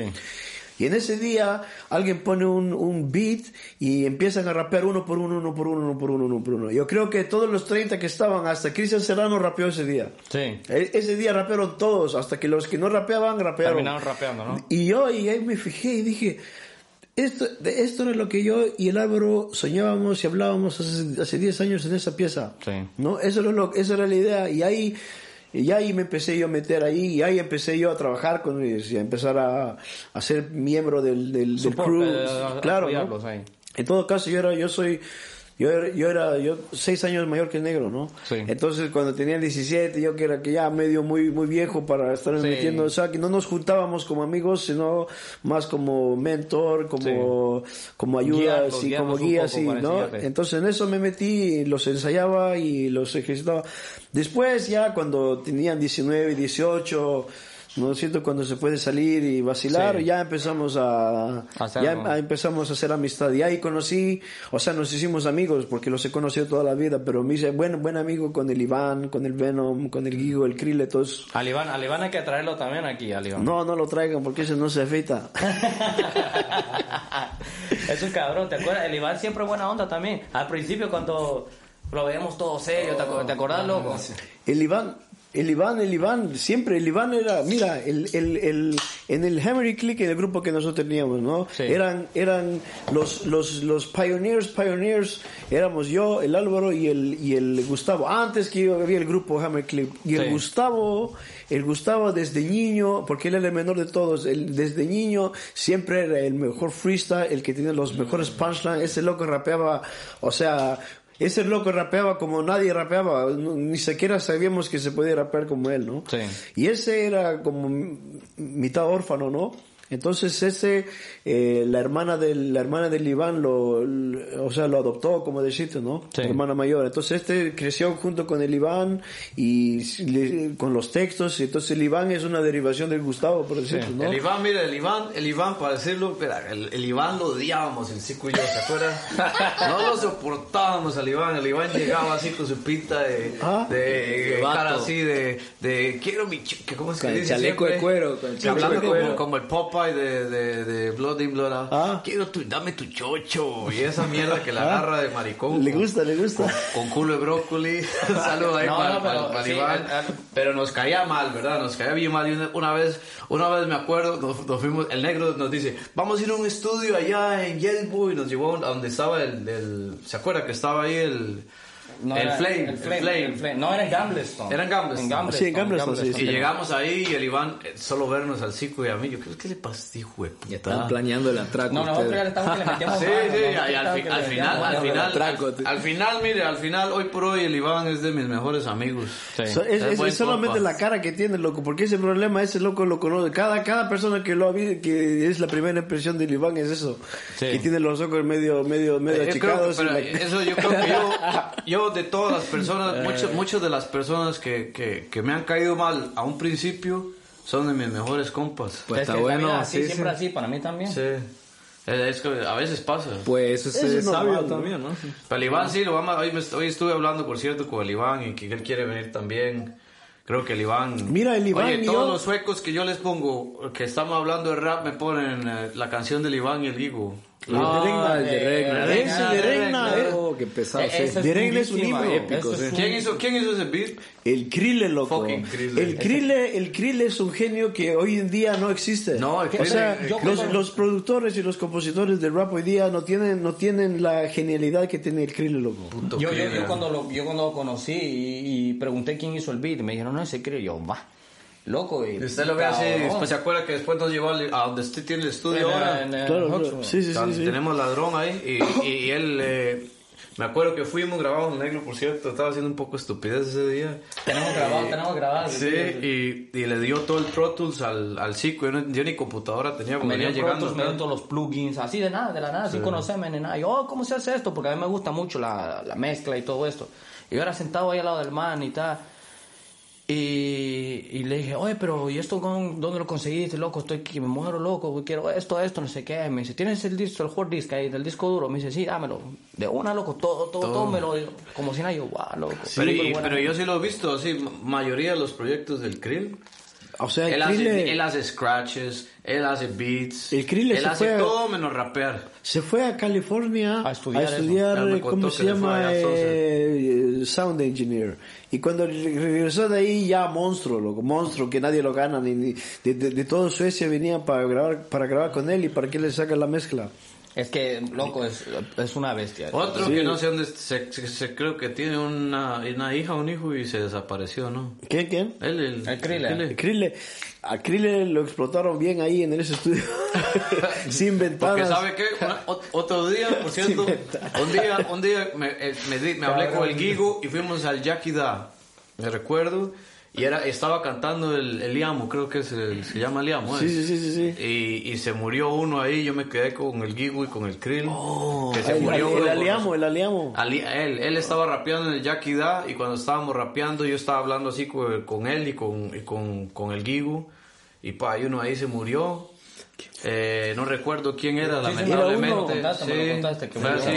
No, no era No sé rapero, era uno, era. era que eh, Era andaba muy metido, amigo de él. andaba metido con el, en el underclass music. Sí, y él me dijo que el hermano de él se había muerto hace poco y put, de ahí le dio un, creo que le dio un paro o algo así. ¿no? Sí, algo fue, sí, sí, sí, me acuerdo de Fue eso, muy sí. feo ese día, pero fue la última vez que yo vi al Krille así. Después, ese mismo día, fue cuando conocí a Ken Ring. Claro, con el Krille, el, el Krille produ, produ- produ- o sea, hizo todo el Él- disco de la ajá, y él, él fue el trajo al Ken Ring ahí al... Estaba en el estudio, sí.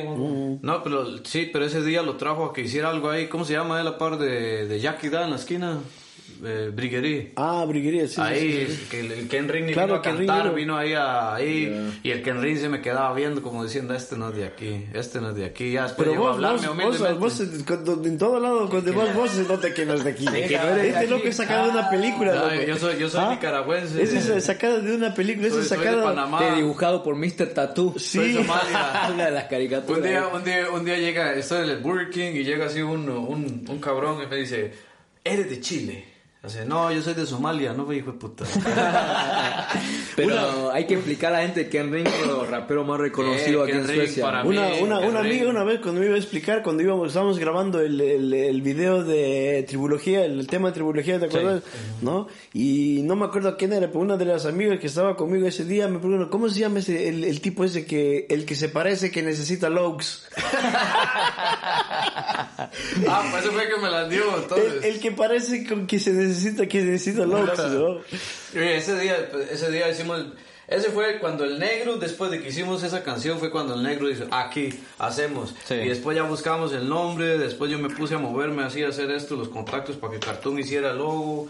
Eh, pues que empezamos a grabar pues, de yo empecé- verdad. yo empecé a traer los beats. El, el Siku fue el que empezó, yo creo que Siku hizo todos los beats. La mayoría, la mitad Sí. del disco más o menos. Yo no Sí. tenía computadora casi en ese ¿Y quién tiempo. hizo ese beat ese tribu- de tribulogía? No, ese Pero- lo, lo, lo pero- compramos. pero- ese lo compramos de uno de- de, inter- de internet, lo agarramos en Ok, YouTube ok. ahí. Sí. Sí, Este- este bueno. porque lo encargó. No, no, si es verdad. No, no, no, no. Ese beat me lo dio un chamaco a mí. ¿De dónde era? ¿No? De Australia, una cosa así. Ajá, y al final era de uno de Australia, pero le, le escribimos y él dijo que sí, que no había problema. Y... Estos temas hay que tocarlos hoy día, ¿no? Lo van a tocar. Sí, sí, eso- Sí, eh, tóquenlos, terminar. porque ese está bueno, loco. El de Regna también tóquenlo, esos Sí, son todo mortales. eso hay que esos meterlo ahí cuando lo edita, ahí si lo podemos cortar. Mira, de Regna también tiene historia. De Regna en sueco quiere decir está lloviendo, ¿no? Sí. Y de Regna al revés sale Angered. Ajá, ¿No? that's Angered. Claro, Angered y de Regna, eh, o sea, si, su- si, si uno agarra Angered y lo, lo, lo, lo, tuerce, o sea, lo da la vuelta, De Regna. sale de Regna, ¿no? Sí. Y de Regna quiere decir está lloviendo, entonces hicieron esa canción. Y por decirte, ¿sabes quién canta el, el, el hook? El Ah, Krille el vino. Krille, loco. Sí. Él es el que hace El Krille canta y el Krille canta Lo- el lo- bridge. hizo el pitch ahí, lo puso ahí un poco. No, no, No, no, no, el, siento el que del hay... final, el del final, el que cuando sale el man mirando por la ventana en el vídeo. Sí, en el video. el, el Krille. Pero no, loco. pero cuando él, ese cuando es regna. Él seguro que la metió y lo, lo pichó y lo, y lo Sí, pues eso, para, Pero para hay ¿qué un año fue bridge, eso? Pero para hay un para el bridge. año fue una- Va- para esos años fue una gran producción. Man, esa canción estuvo grabada, escrita y producida cuatro años antes que se la sacaron. Es Como siempre, ahí me dijo también el Gigo, el Gigo tiene una, no, el, el, el Iván y el Gigo tienen una canción con, con Busy Bone de Bone Tongues and Harmony Esos y no la han sacado. Tienen tres discos que no han sacado. Ni siquiera de Reina la han sacado. Ya, ya se parece, ya se parecen a mí, cabrón, que yo tengo el disco acabado como hace tres años. Ah, no, yo- no lo es algo no. que- Saque no. ese disco, chico, saque ese disco. Sí, sáquelo. ¿Ah? Tengo que mezclarlo bien. Pero por- mezclarlo es bien. algo es algo que yo he visto que eso es- a veces igual nos pasa a nosotros a veces hasta a mí también me pasa que uno se pone y, y se pone una meta ahí por ahí y, y se desvía y al final no hace nada ¿Sabe que hay un hay uno un, un chango de acá de Suecia, el Pato Pu, el que tiene en NBL eh, Navy Records, ¿no? Ese loco tiene una cuenta en Instagram donde donde habla y donde te dice te dice cosas, ¿no? Y ese loco siempre lo, lo escucho y ese loco dice algunas cosas que a veces me da ganas que yo hubiera dicho eso, ¿no? Porque él, él tiene la experiencia, y tiene, Sí, ¿no? sí. Y él dice, vos no, estás- vos no sos perfeccionista, sos inseguro. Porque No, a lo mejor me pasa eso a mí, ¿me entiendes? no, de verdad, yo, yo ni siquiera, esa es la primera vez que escucho, él le dice, no, vos no sos perfeccionista, perfe- sos inseguro, tienes que nomás trabajar, trabajar y meterte con la, ¿no? Y ahí es donde me abrió un- una parte de la mente que nunca había, porque yo igual soy perfeccionista, el disco de negro como que lo he mezclado tres veces, Sí. ¿no? Porque cada vez que llega un nuevo plugin, oh, este lo hace todo mejor y después hay que mezclar todo de vuelta. Sí. Después llega otra cosa nueva, me, me llegaron los wave plugins. oh, tengo que mezclar la mierda de vuelta, ¿no? Sí. Al final, hoy si me meto a mezclar el disco de vuelta lo puedo mejorar todavía más porque ya uno desarrolla haciendo, ¿no? Sí. Pero ya al final uno hay que poner una meta y decirse acá ya, ya, está terminado, ¿no? Dejar que fluya así. Eso, eso cuando, eso a mí también me, me pasó, sabes que yo estaba estudiando eh, mixing and mastering con un ingeniero boliviano, un Ok, ok. curso. Estuve estudiando un tiempo a distancia y él me decía eso, que él cuando, cuando, cuando me dice, tú, tú no tienes que, por ejemplo, decir, no hay una regla para, por ejemplo, para la compresión. No tienes que aquí, eh, que el ratio, que el threshold y toda esa cosa. Dice, como, si a ti te gusta como suena, está bien. Mientras a ti te gusta como suena, está bien. Muchas veces es mi fallo, ¿me entiendes? Porque yo digo, ah, Mm. no, pero es que el threshold aquí, o el ratio, o el ataque, o la liberación tiene que ser más rápida, porque si no me corta, ¿no? ¿me entiendes? Claro, Muchas total- veces le doy mucha diferente. vuelta y él me dice, no mezcles con los ojos, mezcla con los oídos. Sí, eso es, es- es la regla número uno, loco, porque si uno, la voz, la voz uno, que uno tiene, especialmente con estos micrófonos que son comprimidos y que son, que son así condensados, la voz que tienes vos hoy no la tienes mañana. Exacto. Es el, el tiempo, la temperatura, si hablaste con harta gente hoy y si no hablaste con nadie te, te hace, te hace la voz. Claro. Si estás en la mañana tienes una voz, en la tarde tienes otra. Claro. Hasta vos tienes una voz, si tomas, digamos, si tú tiras el primer verso, ¿no? Y después tiras el coro y después tiras el segundo verso, no el segundo voz. verso tiene otra voz que el primer verso, porque entre medio gritaste un- unas cuantas tomas de una hora, ¿no? Claro. Entonces, por eso que cada verso hay que poner el EQ bien y cada cosa tiene, tiene, tiene su parte y cada tiene su compresión, otro, no hay sé, que siempre... saberla, hay que saberla, no es así, pero todo tiene, yo creo que eso más que, fre- no creo, sé, es más frecuencias que otra cosa, pero para alguien que ya va a mezclar así exagerado. Es, es matemática eso, ¿no? Es matemática totalmente. para, sí. para eso, para eso vamos a buscar al krill entonces, que el krill, lo Krill lo acá hay que preguntar una cosa. eh, Tenemos al hermano de, Sí, de negro. ¿De dónde viene el nombre escandaloso? ahí está. Ey, ay, el duro, duro. escandaloso. Yo creo que todo el mundo que lo conoció de niño, cuando, cuando él salió con el nombre, ya le aplaudieron y ya, y, ah, ya, entonces lo aceptaron, ¿no? Ya creo por eso. La cosa, ¿sabe cómo es? Pero hay un background story que yo no creo que nadie conozca. No siento que el, el primer tema que sacó Psycho Real, Sí. ¿no? En un disco, Scandalous. De- Scandalous, de- ¿no? de- la película, el Sí, soundtrack de Mi Vida Loca. en ese tiempo nosotros, yo, yo rapeaba con el grupo de South American Brothers, ¿no? Entonces Sí. nosotros teníamos un, teníamos un tema que se llamaba Escándalo, que se llamaba eh, Escandaloso, ¿no? Sí. Eh, ¿cómo, ¿Cómo era el, yo me acuerdo del coro, cómo era, el coro era... Sí, como que haciendo escándalo, ¿no? Sí. Y en, y en el, en el, em, en el coro, en el instrumental, le pusimos eh, crowd, como gente que grita, "Ah", ¿no? Entonces cada vez que nosotros De ahí salió el Dirty Crowd. Ah, era antes, era, mu- era- era- esto era antes de Hammer y Click y todo. Pero le pusimos eh, crowd en el coro, entonces cuando uno, cuando uno perform live, entonces como que el, el público piensa que el público está gritando, ¿no? Entonces el público automáticamente empezaba, hace, hace, Ah, hace lío. Como hizo, no- como hizo el de Freddie Mercury cuando hicieron, no fue Freddie, pero cuando hicieron el de que, que metían al público en, la, en, en el acto, así, en el Sí, sí. concierto. Claro, es, es algo, eso, eso, eso, pues es obvio, ¿no? Es- pero es- es, es Faceta hacen- es como- es de como guaco, el ¿eh? jump around de, de- es como el jump around de, de House of Pain. Usted, yo no he visto ni una, es más, cuando vino, cuando vino Sick Jack, en, eh, que estábamos, ¿se acuerda ahí en el iceberg con, Sí, sí, con- sí, con- todos los hijueputas niños, con respeto, todos los niños, usted no estaba ese día, ¿no? No, yo no estaba, estaba trabajando. Todos los niños no querían escuchar nada más que Jump Around. O sea, Sick Jack empezó a cantar Psycho City Blocks y, ¡oh! Y todo eso, y después llegaron y los niños así, como viendo para... sí, Como no que, sé. que- que ¿esto qué significa? Y solo No, se pues sí. solo Yo se veía en el fui- background. Yo fui, yo, yo fui a ese concierto a ver Everlast, porque Everlast es uno de los que desde Jump Around y todo, todo su, todo su, toda su, todo su, su, ¿cómo se llama? Su trayecto, ¿no? Del blues, de lo que canta, de la Sí. guitarra, de, de Todo, viejo, todo, todo. todo es bueno. Eso, eso como que este tipo en, en lo, lo que me ha pasado a mí en mi vida, le ha pasado a él y en el mismo tiempo, ¿no? Y cuando yo me empecé a hacer teatro y dejé el hip hop por todo el tiempo, ¿no? Empecé a hacer teatro y películas así. Entonces, este empezó, cambió su música también, ¿no? Y empezó a hacer eh, blues, y empezó a cantar, y, sí. ¿no? Pero, Y- pero es y- como es como rap, pero en otro ritmo. Es Porque música. El cabrón, el cabrón, el cabrón, pff, Everlast es. Y yo Everlast. fui para verlo a él y yo ni siquiera sabía que estaba ese Jacken, loco. No sabía. No sabía, loco. Yo, No. El loco sale de ahí, loco. Yo digo que está el Sig Jacken acá, sí, Sig Jacken está acá. El guaco como que, sí, que normal. no- No, pues yo no sabía. A mí, me- a mí me escribió un compa de Los Ángeles y me dice, oye, escríbele a- a- al memo de los tatuajes que está allá con el Sig Jacket. Entonces yo le dije a este, lo voy a escribir. El memo cabrón nunca me contestó. Y después nos fuimos ahí y yo estaba ahí y yo me iba para Ámsterdam a las 5 de la mañana, entonces no podía desvergarme.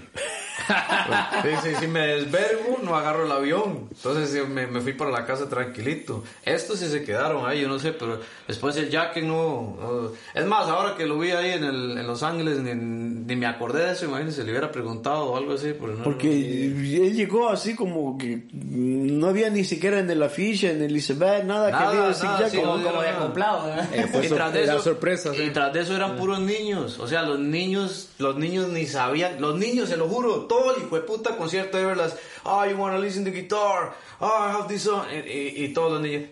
¡Ya porrao! Y se cagaron en el puto concierto. Y así después el, el Sig Jack con su whisky aquí, como siempre, el Jack y, y el Everlast. Así yo los veía que se veían y decían, "Eh, que- hay que, hay que ganar la feria nomás.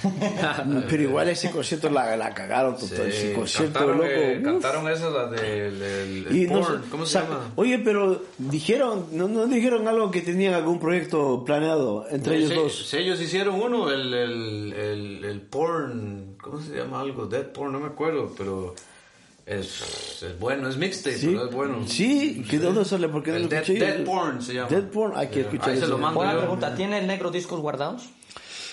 Eh, los discos esos, o sea, nosotros compramos una printadora, ¿no? Mm. Y todavía la tenemos, así que se hace.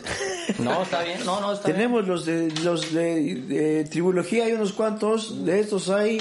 eh, yo creo que en la casa de mi mamá hay unos cuantos Made in Bolivia, siempre hay, Sí. ¿no?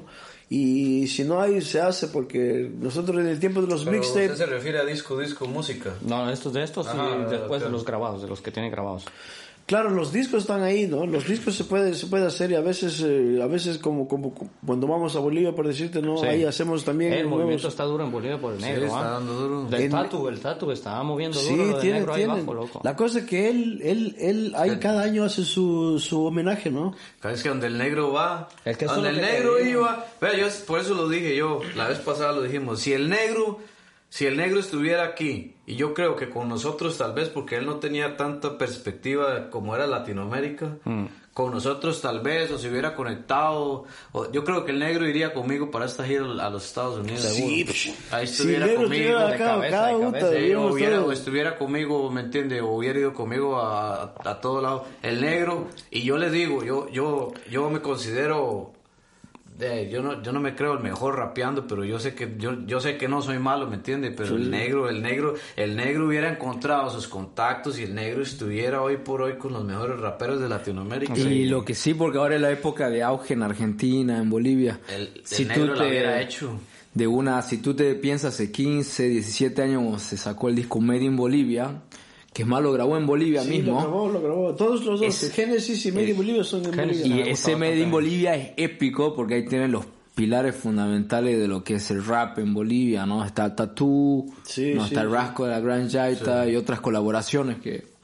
Si mi hermano... Porque son la, son la historia del hip hop en Bolivia. contactar, contactar con Tatu también para... Sí, pero ahora Sí. iba a venir, ahora lo íbamos a traer, ¿verdad? Que, Bueno, nosotros no, el, el, el, el- ¿cómo se llama? El, el Santo, un saludo ahí para el Santo allá en Estocolmo, eh, que fue el que me llevó a mí a, a tocar a El Tatu Barcelona. iba a en el venir, verano. hombre, Él iba a venir para que íbamos para París, que íbamos a tocar en París y, y al final no sé qué pasó y el Santo después ya al final no, no Sí, hicimos no, nada. tuvo, tuvo unos líos. Yo creo que el, yo creo que el, el, el, el Tatú tenía un juicio ahí. Ajá. Tenía un juicio. Y la, él me dice, háceme la invitación rápido, la necesito esta semana porque tengo un juicio. él quería irse, quería irse antes del juicio, creo. Ya mandó a regresar el tato. que era Después al final le dije, no se puede porque uno tiene que ir a la embajada, a la, a la UD y uno tiene que hacer unos, unos trámites, o sea, así rápido no creo que se pueda hacer, pero a ver. Y después me, me, me escribió y dijo, mira, brothers, lo que pasa es que tengo tengo este juicio y mejor voy a voy a concentrarme en Aguantar, eso sí, y, y más adelante hacemos el viaje, ¿no? Pero en la idea de traerlo estamos siempre, ¿no? Siempre, siempre debería, estamos en la idea sí. de traerlo. Mira, el Rasco es una, una bestia. A no sé Rasco también hay que Para traer, la gente sí. ahí que, que busque la gran yaita, ¿no? La gran llanta, La el rasco. Charlie Brown, ese temazo. ¿no? ¿Sabes lo que? Mira, cuando mi hermano llegó a Bolivia directamente, no sé, no sé ni de cómo, porque no teníamos tanto contacto por Facebook, por de vez en cuando, y como en, en Bolivia en ese tiempo, o sea, uno tiene que traer una internet café para... Sí, sí, un loco, sí. Entonces, eh, de vez en cuando me escribía unos updates, así lo que pasaba, ¿no? De repente se encontró con eh, Tatú, se encontró con Rasco, y son los mejores grupos en Bolivia, ¿no? Sí. Los, o sea, los que estaban sonando más, y directamente lo tomaron ahí. Y no siento que en Sudamérica el, el hip hop está en, en, en, en, en otra, en otra fase, ¿no? Sí. Sí, Todavía sí. Ahora, ahora está en la fase. Está en auge, sea, está en auge. Está en este ahora, sí. Ahora está en the, the golden era en, en Sí. Sudamérica, ¿no? Entonces, siendo de Europa y como se canta acá, como en España, por ejemplo, que ya el idioma lo han dominado totalmente en el rap y lo usan y lo, ¿no? Sí. Entonces mi hermano ya rapeaba de otra forma, entonces entonces cuando llegó para allá como que para ellos era wow, algo nuevo, algo, interesante, algo ¿no? más interesante, ¿no? Y al final y hasta que le, le- le- le decían el sueco, ¿no? Y en, en los en los postres la bandera sueca ahí, ¿no? No, pero es, es que el negro era súper versátil, loco. El cabrón le metía en sueco, en inglés, A en mí el negro, español, el y- negro, el negro a mí me sonaba una fusión entre Mr. Shadow y, y su y su negro personalidad, ¿me entiendes? Porque él no imitaba al Shadow, ¿me entiendes? Sí, sí. Tenía el- tenía tenía ese flow del Shadow, pero no dejaba de ser negro. Es que- es- no lo imitaba, ¿me entiendes? A, a mí, yo no sé, weón. A mí una vez, ¿te acuerdas cuando estábamos grabando la primera canción de Tri- Tribulogia? La- esa canción. No, era la de la de la de estampa, ¿cómo se llama? Es- Stemplar. Stem- Stemplar, eh. eso Ah, es puro, loco. eso es puro Marcados. Marcados, la de sí, Marcados. ¿Te acuerdas Qué buena que estábamos, estábamos donde el Krille? Sí, sí, ese fue el día que estaba el negro Que haciendo las mongoladas. y- Puto negro, ¿se acuerda cuando estábamos un día en el estudio y se metió y se, ba- y se bajó los pantalones y dice, ah, Tribulogía Style, grabamos en Boxer. me, me, estaba, estaba dentro de la cabina y se me hace calor. Sí, algo así, sí, por eso así fue algo Y, así y que yo le digo, quítate la camiseta, cabrón. Y me dice, no, espérate, y se bajan los pantalones. y yo tengo esa foto guardada que Puta, tengo que sí. de- boxer ahí. es, esa cuestión no hay que olvidarse, era el humor del negro. El humor. El uh, humor, estábamos hablando de que de la generosidad de él y la capacidad de juntar a la gente, pero el humor era algo Ese tipo Era su buena, era buena vibra. Tenía Era- buena era- era energía, buena su- energía, no tenía mala energía. Totalmente, pero claro, el loco tenía su lado dark, ¿eh? Me acuerdo, Shit, man. me acuerdo las épocas del respect, No de inferno. no me metan. Ah, loco. Una noche salimos, fuimos Río a, Río. a Río Río. Siempre, Río, Río Río, legendario. Oye, en esa época, cuando yo llegué aquí, tenía 17, 18, no, tenía 19 años. Había, había muchos clubes, estaba a mí me parece que estaba mejor entonces salía a la calle a callejear a la noche que ahora, ¿no? Estaba, aparte de Río Río estaba Inferno. Y se Inferno era solamente cerraban a afro las sueco, cinco. ¿no? A las Cerraban 5 de la a las cinco, mañana. Después sí. estaban los clubes Pero, ¿a negros, el a Club Albán, Río los Río? Yo me gambianos. acuerdo que eran como las 3 de la mañana y uno, Río Río. Y A las quedaba- cinco, a A las las 5 de la 5 mañana. Habían como unos cuantos que cerraban a las 5 y había los clubes clandestinos. Para los que, no cerraban, saben, que cerraban la para, puerta. para- para los que no saben, Río Río, Pagaba la entrada y te daba Río Río era, un bar en un, en un, en un Era un barco, el Titanic, que se hundió, hermano, se hundió. Era un barco, era un barco que estaba en los canales suecos y ahí en el bar era primer piso era latino y el segundo piso era que así Era white trash. Era, el piso. nah, pues yo creo que era medio gay, ¿no? Loco, una, una Ay, vez yo de De una vez- repente, de El repente. segundo, de- pero si- el, el segundo piso nosotros era. no íbamos arriba, nosotros íbamos abajo latinos. No, no, pero escúchame, yo una vez fui para allá, para Río Río, yo no sabía esto antes de conocer al negro y todo eso, ¿sabes? Yo me metí para el Río Río, no sé. Yo llego para abajo, loco. Un montón de árabes metidos ahí mirando mal y yo, ¿por ¿qué, qué, qué, qué, qué es esto, loco? Sí. Pero así es la noche aquí un poco tensa, Es- hermano. es- Estaba así, loco. Y yo, yo que como... como soy medio volado, porque yo soy tranquilo. Pero ya una mirada media rara y ya me empiezo a aprender. Se raya, se raya. Y te acuerdas cuando estuvimos en Yelbu, que el negro nos invitó a comer eh, el kebab en ese restaurante El ahí. kebab. Eh, Oye, el negro, yo me recuerdo, ¿va? en ese tiempo, en ese tiempo yo no tenía chamba, yo no tenía, Ni- no ni- tenía, no tenía no tenemos mi, dinero, no mi tenemos- trabajo en Costa Rica le dice no tenía brete, no teníamos nada y el negro dice, nada, vente para vente pa Hammerkullen.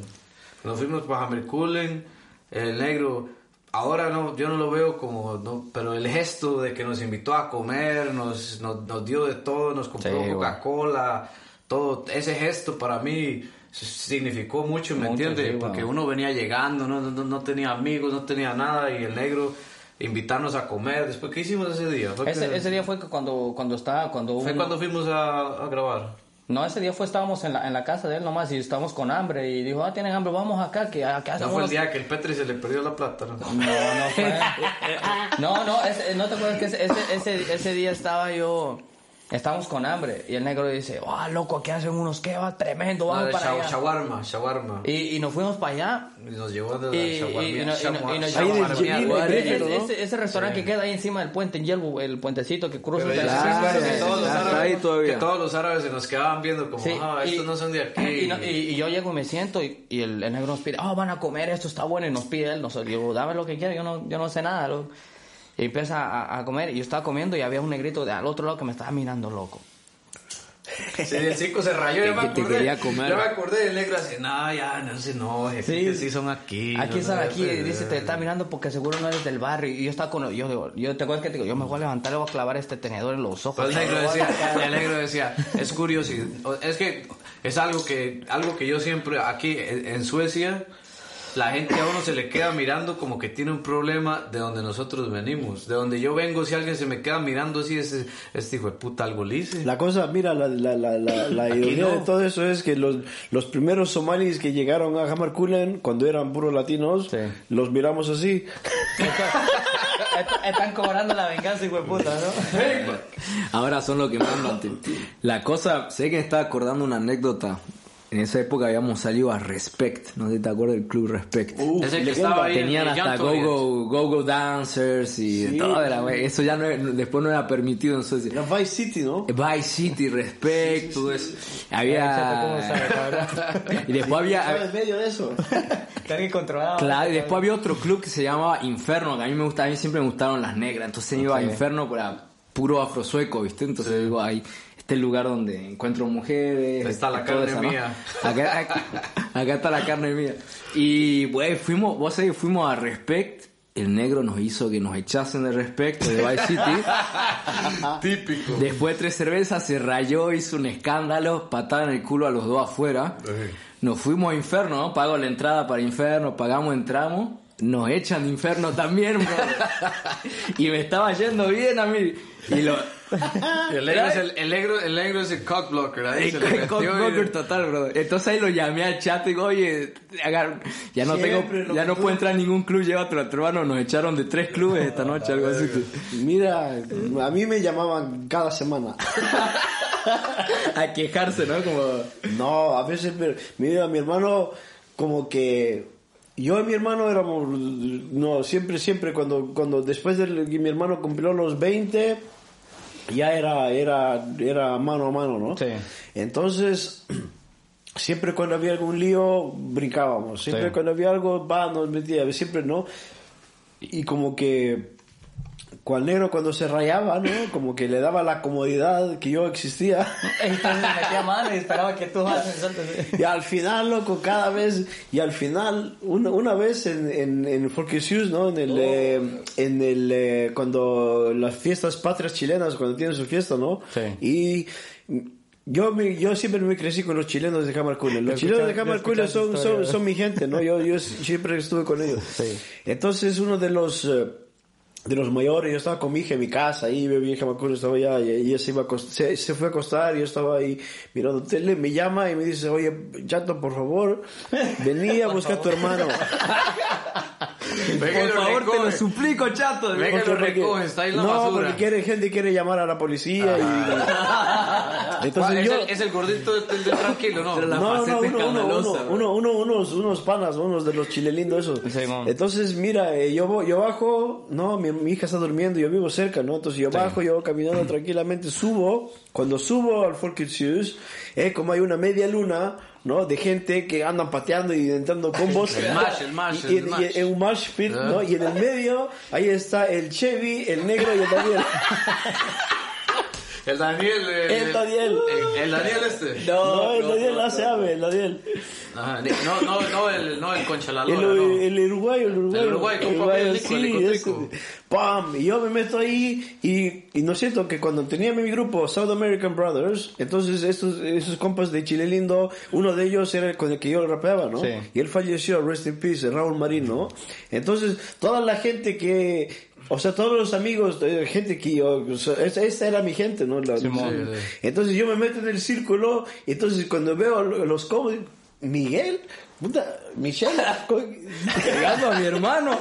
ya, al final agarré a mi hermano y vámonos, no, no, vámonos, ya, por favor, ya está, tranquilo, tranquilo, ya me voy, yo me voy con mi hermano. me voy, me voy, me voy.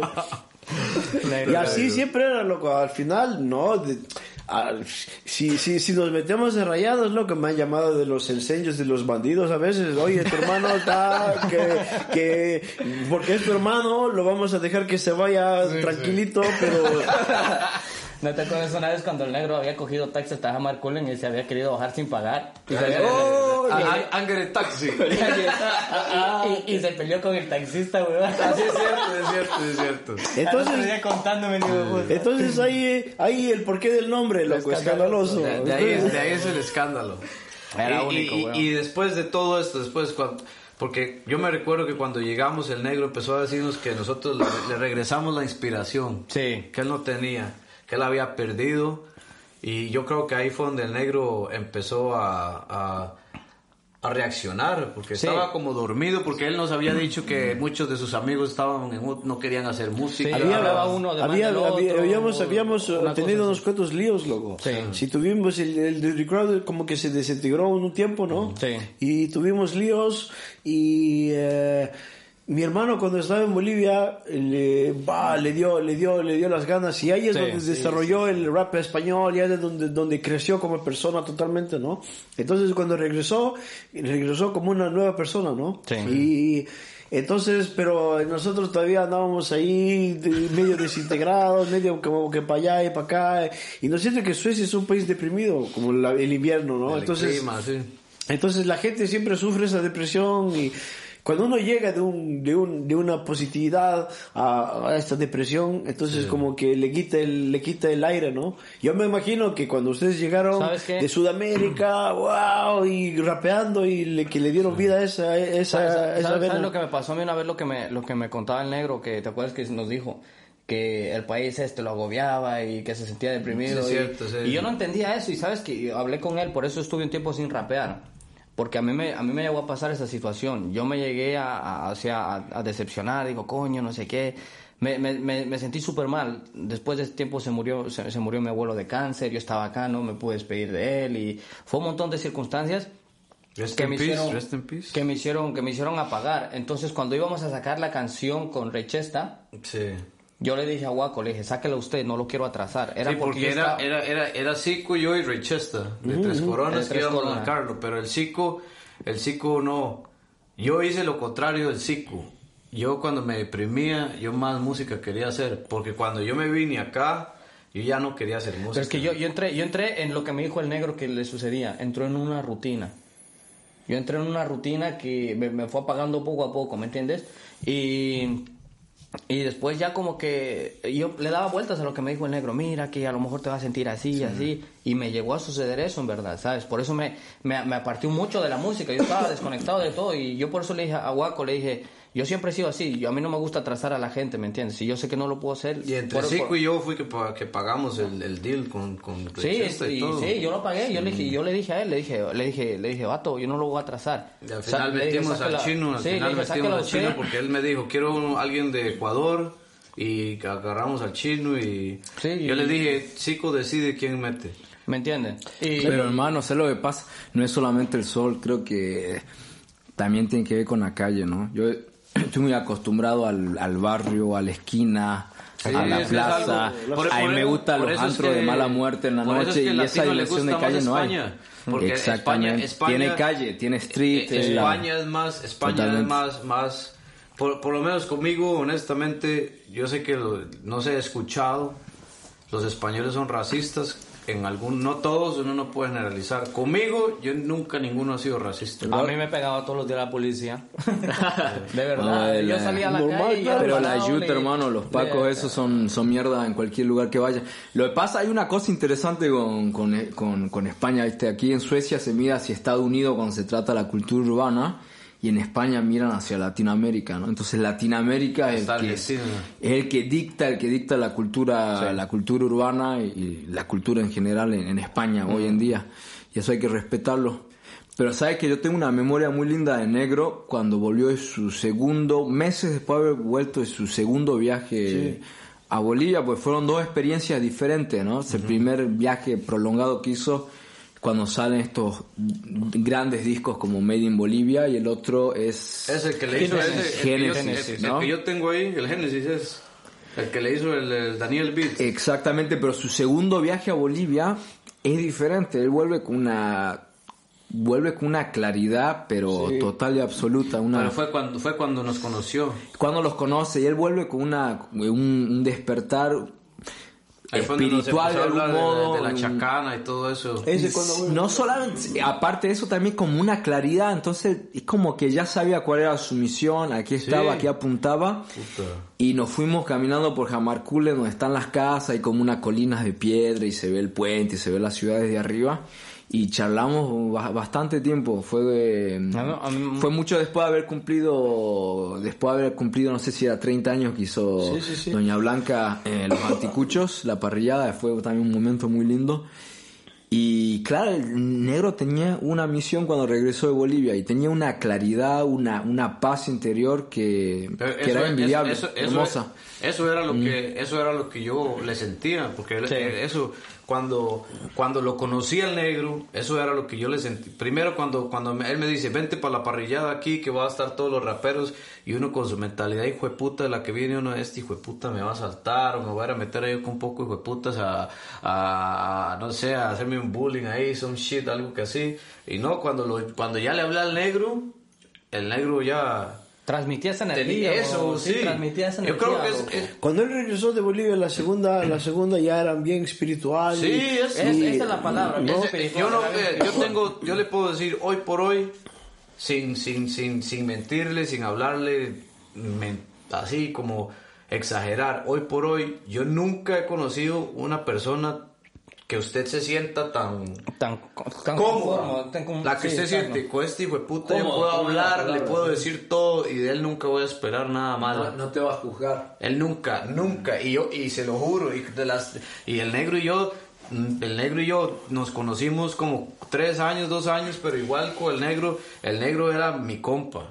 Sí. El negro salíamos, nos emborrachábamos, nos peleábamos, hacíamos desmadre, nos íbamos para la casa, eh, amanecíamos ahí en Hammerkulen, todo, y el negro nunca, nunca, nunca, nunca, nunca, nunca, y yo tuvimos problemas de nada. En ningún momento, ni conmigo tampoco. Nada, es más, ese día que, de ese día que estábamos hablando, seguro el Petri estaba muy loco, el, el- estábamos tomando Zico, yo y él, y el Petri empezó, hey negro, ¿cómo? Yo, yo, yo mi pronto me reí. Y yo, ¿qué, qué, qué pasa? Yo, yo sí, el Zico, yo, ¿qué pasa? Y después el, el negro dice, oye, el Petri se le perdieron 500 coronas. Sí, weón. ¿Y nosotros qué? Lo- pero si nosotros Siempre no hay- tuvimos nada, cabrón, estamos aquí. Y ahí, pero el negro hasta en eso puso la cara. Sí. Hasta en eso el negro empezó, no, no, no. Ellos no van a tomar nada y nosotros no agarramos nada. El negro, Claro, seguro el sí. Patria estaba muy volado. Y, de- y después encontró la, la plata, que le había contado mal o una cosa así. Sí, la como- encontró, sí. Ya nos iba a hacer un que- pedo grandísimo el Sí, cabrón. que no había calculadora, no iPhone, no había iPhones todavía. No, y, y, y se no- y- sí, y- Pero el y- negro, el negro metió mano por el negro metió ¿no? mano ahí, ¿me entiende? Otras, el negro, un montón de, después en el centro, después de una fiesta latina, después terminamos allá en, en, en Haga Shirka, hay una vez el negro y yo aquí, disfrutando la noche y, Sí, cuando estábamos ahí, se peleó con el Alejandro el mexicano. No, ahí, y- ahí fue esa noche que el Alejandro está, que el mexicano estaba, estaba queriendo, estaba, Estaba muy faltándome el loco, estaba muy estaba loco. faltándome el respeto y yo, yo de, yo de copa le dije, oye, tranquilo hermano, sabes que me está faltando el respeto ya, lo y el negro se flipió. y el negro con el chico no te vas a meter, que no sé qué, que ya cuando Yo, salieron. yo con el negro nos bajábamos a la Araucaria, mira a la gente pelearse, güey. Sabía que después de las 3 de la mañana era un club así underground, underground, ¿A dónde, dónde? totalmente ilegal. En Hammer Hammer, no había. En Hammer- ah, Era- Hammer- era los bolivianos, los camioneros llegaban ahí, ¿no? Y ponían... Entonces era, sabe que acá hay monopolio del alcohol y todo eso, ¿no? Entonces la Araucaria era el único lugar Que en el barrio tarde, te sí. bajaba a las 3 de la mañana y podías comprar cerveza, ¿no? Simón. Y eh, entraba hacia el antro totalmente underground, eh, incógnito. Y ahí escuchando cumbia chicha a las 3 de la mañana. Y eso de las 3 de la ma- eso a las 3 y media ya comenzaban Yo Te Quiero. Ya sabes, cuando empezaban con Yo Te Quiero, ¿sabes? Ya, ya se Aquí en ¿no? 10 minutos se van a verguiar mal, ¿no?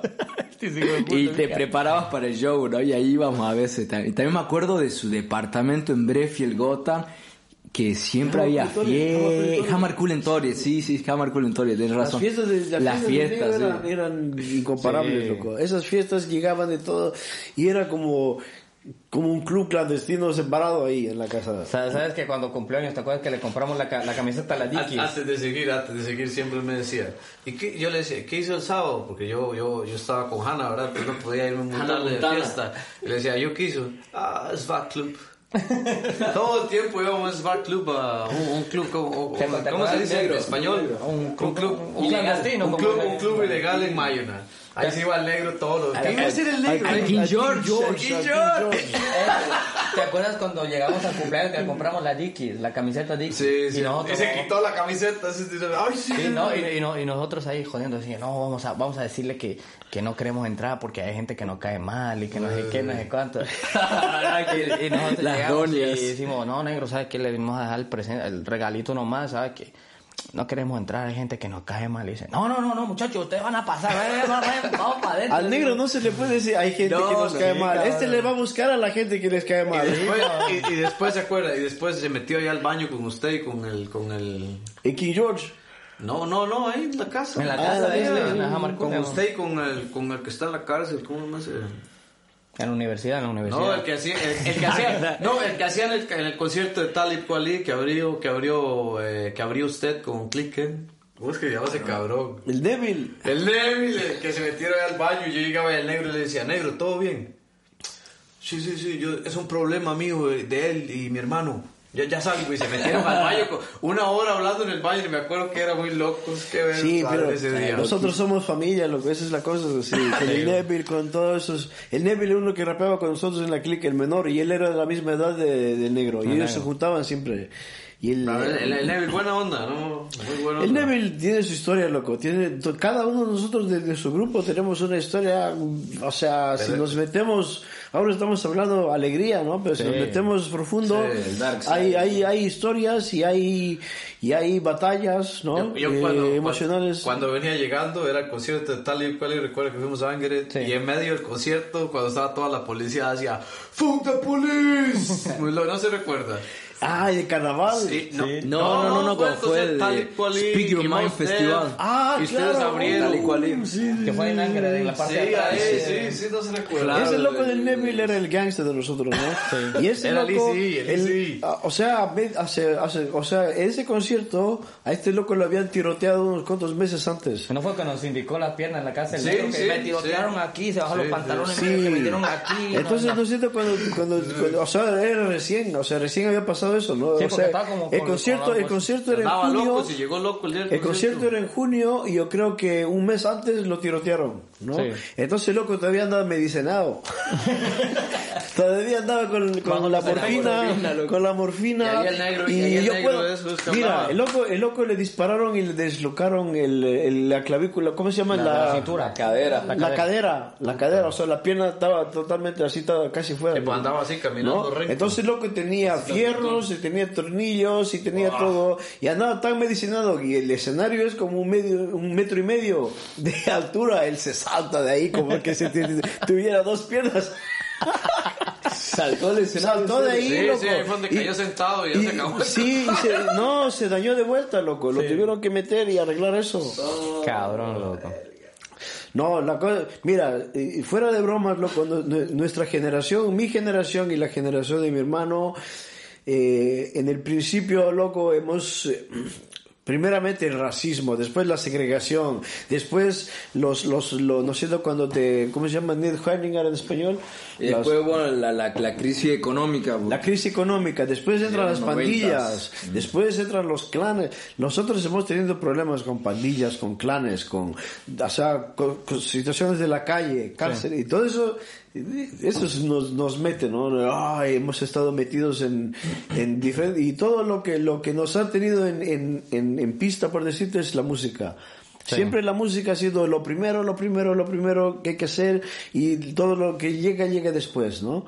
Y, eh, en esos, lo que nos ha formado ha sido esa, la, la calle, la, dure, la, la dureza, eso, ¿no? dureza, claro. La dureza y después el progresar, siempre ha sido el progresar, porque nunca, yo y mi hermano siempre, nunca nos, nos, nos, nos eh, ¿cómo se llama? We don't rest hasta que progresamos, Sí. o que sea no ganar una batalla por decirte, pero ganar una batalla interior o Sí. que, que estemos en Ser pie de algo vuelta. mejor cada día. Hay Yo una búsqueda, eso, eso- Sí. eso- eso es, eso es algo que yo creo que por eso es que yo no me identifico como hablamos de cierta música, porque para mí desde los 70 desde antes, si se escucha el soul o toda esa música es puro dolor. Es como, es como, pues. es como una, una, un, un- un- El blues y el soul Sí. viene de eso. Y por eso, yo- por e- y el rap, para mí, cuando se convirtió en ese rap que es con el blues y el soul, ese es el que a mí me gusta. Claro. Cuando yo escucho un rap que canta de, de felicidad o así, una canción de fiesta, así es bien, pero yo no puedo escuchar una... O sea, para... No sé si es que yo me alimento de dolor o historias así de... Porque es de donde vengo, ¿me entiende? O, o no sé qué es, pero por eso es que cuando vimos... No, o sea, cuando vimos al portavoz... Ah, ah, sí, sí. O sea, el portavoz, como dije, ah, no tengo nada en contra, no, no es que no es que, que es malo, pero ah, para mí No, no llega, no te no, llega. no me no me identifico con él. Hay que, uno se identifica con Ah, lo que pasa en la diferentes, vida, ¿no? diferentes escuelas también. Yo también, eso. yo también, por eso yo me identifico con Everlast. Porque Ok. cuando él saque Why, ¿usted escucha Why You Sing eso? the Blues, porque cuando, cuando él se canta de su, de su sufrimiento y de eso, Eso es lo como que a mí me eso, gusta. ah, me pega. Cuando escucho temas de los blues, de los, eh, la Nina Simone, ¿cómo se llama ese, eh, esa que sale, eh, Understood, Misunderstood? Ajá, ajá, ajá, ajá. Sí, sí, sí, uh, sí. Esos temas los, los llegan, porque eso es lo que... Es para sentarse a tomarse un un un, un, una- Un tequila, un mezcal. No, un vasito de whisky y ponerse a escuchar y fumarse un joint porque es que eso, eso es, yo no sé si es que la música, por eso es que yo con una canción que toda la canción dice... ¿Sabes lo que No pasa? me- ¿Cómo, no se, me- cómo no me se dice en español? Bierbeta, bierbeta, ¿sabes lo que? Eh, Se- como so- trabajar. No, no, no, no, este... ¿Cómo procesar? No, Procesar, no, claro. No, sí, como, sí, como procesar. Mira, eh, con la música, esto es lo que yo trabajo, ¿no? Yo, yo trabajo y me pagan sueldo para hacer justamente eso, ¿no? Cada persona tiene que pro- procesar sus traumas, ¿no? Sí. Y el arte, o sea, el arte, todo el arte, o sea, que el cantar, el bailar, el pintar, todo eso es un- una expresión Un que uno, un desahogo, ¿no? Sí. Entonces eso tiene que pasar, ¿no? Y eso tiene que pasar y cada persona tiene que tiene que desarrollar eso y tiene que no entonces entonces al escuchar música de depresión música blues música de la calle por decirte música que toma esos temas entonces uno ve vete esa parte no Eh, al escuchar y al escribir también y al y al y al recitar o al, al cantar o al rapear de lo de lo que uno sufre eso es lo que uno de- desarrolla. Por eso que lo- los mejores artistas son gentes deprimidos Sí, y los sí. mejores artistas eh, terminan muertos o suicidas. Cobain, vea, así, no solo rap, de todo Pero eso. no solamente deprimido, yo creo que si si te pones a pensar, bueno, para mí, en mi opinión, eh, el centro, el centro es la periferia, ¿no? O sea, y la periferia, si estamos hablando de manera geográfica, política, en cuestiones de derechos o estatus, la periferia siempre ha sido el centro de la cultura urbana, ¿no? Sí. Sí, estábamos sí. hablando de las expresiones artísticas, culturales más interesantes, siempre vienen de la periferia, ¿no? Hablando desde el dancehall hasta el hip hop, hasta el graffiti, hasta el Todo, break. todo. Porque la preocupación, el dolor, Viene desde esos. el estrés es energía, brother. Es energía. Esta energía que- Y la energía no desaparece jamás, sino que toma diferentes maneras, se retransforma y si, y si lo canalizas por el medio artístico, bueno, eso lo- esa energía es lo que te va a dar, ¿no? Lo que hemos visto que... Por eso les digo yo, o sea, tampoco puedo yo, yo no he sacado el tiempo para escuchar todo un disco de portavoz, honestamente. Pero las canciones que escuchamos en el concierto o así, como les digo, no es algo que... O sea, si yo Eso quiero es un escuchar... fin, mira, es un fenómeno. ¿sabes Pero es combativo, fenómeno? Si, si yo escucho, Mira. mire, si yo escucho, si yo escucho Psycho Real, es donde, fa, that's my shit. Porque yo sé que Claro. cada canción de Psycho Real, cuando mi hermano y yo escuchamos Psycho Real, fue porque vimos un espejo en Psycho Real. Vimos un Se espejo en lo que era de nosotros. Like, we come from Psycho Cities in blocks and all that fucking shit. Sí. Same shit, man. Same shit. Ey, y después uno viene a escuchar esta música como, como otros artistas, sin decir nombres, que cantan de otra cosa y, yo, ah, y, y todo el mundo dice que es bueno.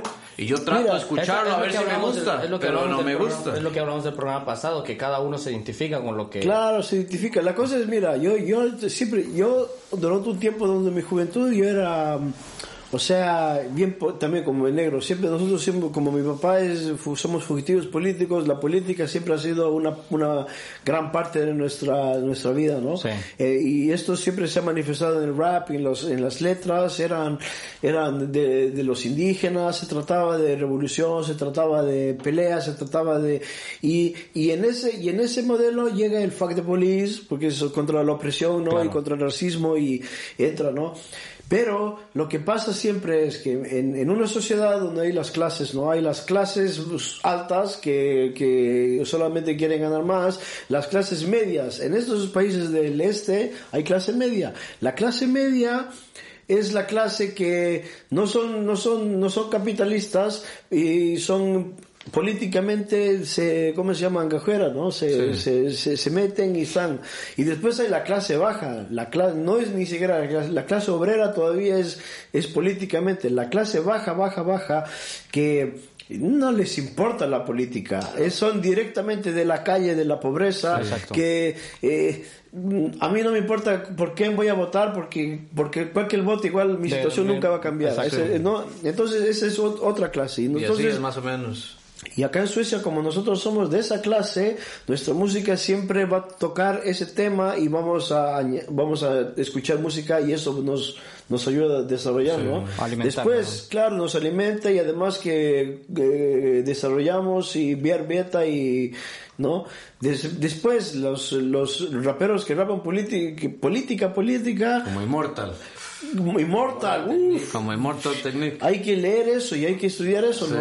Y siempre, acá en Suecia siendo un país sueco, las demostraciones, las demostraciones contra los racistas, ¿quiénes están ahí? Son los racistas suecos y los antirracistas suecos. ¿Y dónde están los cabezas negras? Pero, pero- pero eso, ha, eso ha cambiado los últimos 15 Sí, años. no, ahora tenemos- Porque la última, la última vez que, que fue eso que usted me invitó, que estaba ahí, eso era como 75% Gotemburgo antirracismo y los otros racistas. Sí, sí, así. Bueno, lo que pasa, bueno, ahora los últimos 15 años ha cambiado la situación. Tenemos una nueva generación de jóvenes, está muy, muy politizado, ¿no? Que lo veo muy positivo yo. De todo modo, lo que estaba hablando, portavoz es súper político, también muy combativo. muy pero claro, viene de otra escuela que es un poco similar a la de Dojo Jojo, ¿no? De algún modo, ¿no? Tiene esa escuela que es otro sonido, es otro sonido. a mí, a mí me, a Sí. mí me gu- a mí, pues digo, a mí me gustan los beats, a mí me gusta, solo es que no sé, le digo, no es malo, no tiene nada de, de- de nada, solo es que no sé, no, no, no, Es que no. otro sonido, trata, brother, sí, no, no, no, no se te trata de toca. las experiencias de, Sí, de cada persona, experiencias de, de también, porque Si, Sí, si sí, yo escucho, si yo escucho, como le dije las pasadas, si yo escucho a, a Randy Acosta, y Randy Acosta, no sé si es porque más viejo que yo, o mi edad, que yo siento que es más como yo. Y que Randy, loco, Randy Acosta Sabes, también yo creo que Randy Acosta tiene una, una experiencia mucho más similar. Cuando usted escucha la- las pero, rimas de él. y- Sí, pero Guaco, lo que pasa, Randy Acosta tiene una experiencia de vida muy similar a la suya, a la mía, a la de nosotros, Sí. que es la Él vivió experiencia él del vivió migrante. Él, él vivió en Europa también. También vivió en Finlandia, loco. Sí, en vivió en Finlandia. Y también, bueno, y luego en España, también estuvo, no sé, estuvo en, no sé si estuvo en, en Colombia, estuvo en varios lugares. En Venezuela también Venezuela puede ser. Entonces tiene una experiencia, es un, tiene otra experiencia, la del migrante, que se refleja mucho en su Vamos, lírica. vamos a tener que sacar así, como veo, un, un podcast de, de, de rap y hablar así un poco más.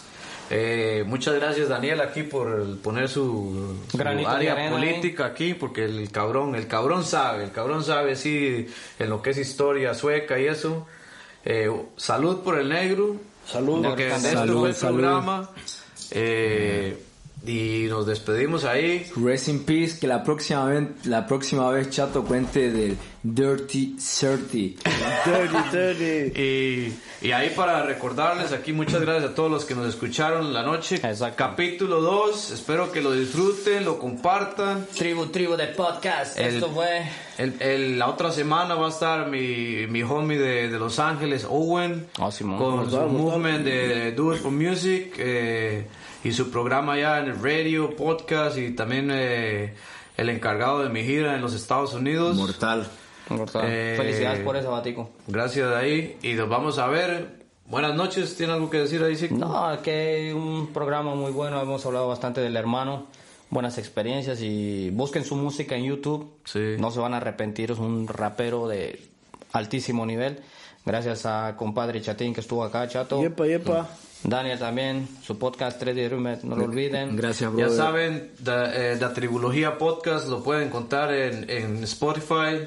Sí, en Spotify, ¿no? Pueden escribir Waco, Nazca, Guerrilla Callejera y ahí les va a salir el podcast. Y, Y el mundo es un barrio. De tribupodcast arroba hotmail.com para los que quieran enviar su Eh, música. ya, hay- y- ya tenemos como, ya me han llegado como tres artistas que me Sí. han preguntado que quieren estar en el programa. Vamos a ver si los hacemos por llamada o algo así. Sí, no sé, yo vamos a tengo, arreglarlo. también tengo un par de... El Iván también, ahí no, no llore Iván, aquí lo estamos, lo tenemos en cuenta. Y al César también. Simón. Saludo ahí. Esto fue Tribulogía de Podcast. Peace. Nos vemos, gente. Y que sigamos escuchando rap. Digo, te muro al mundo. Oh.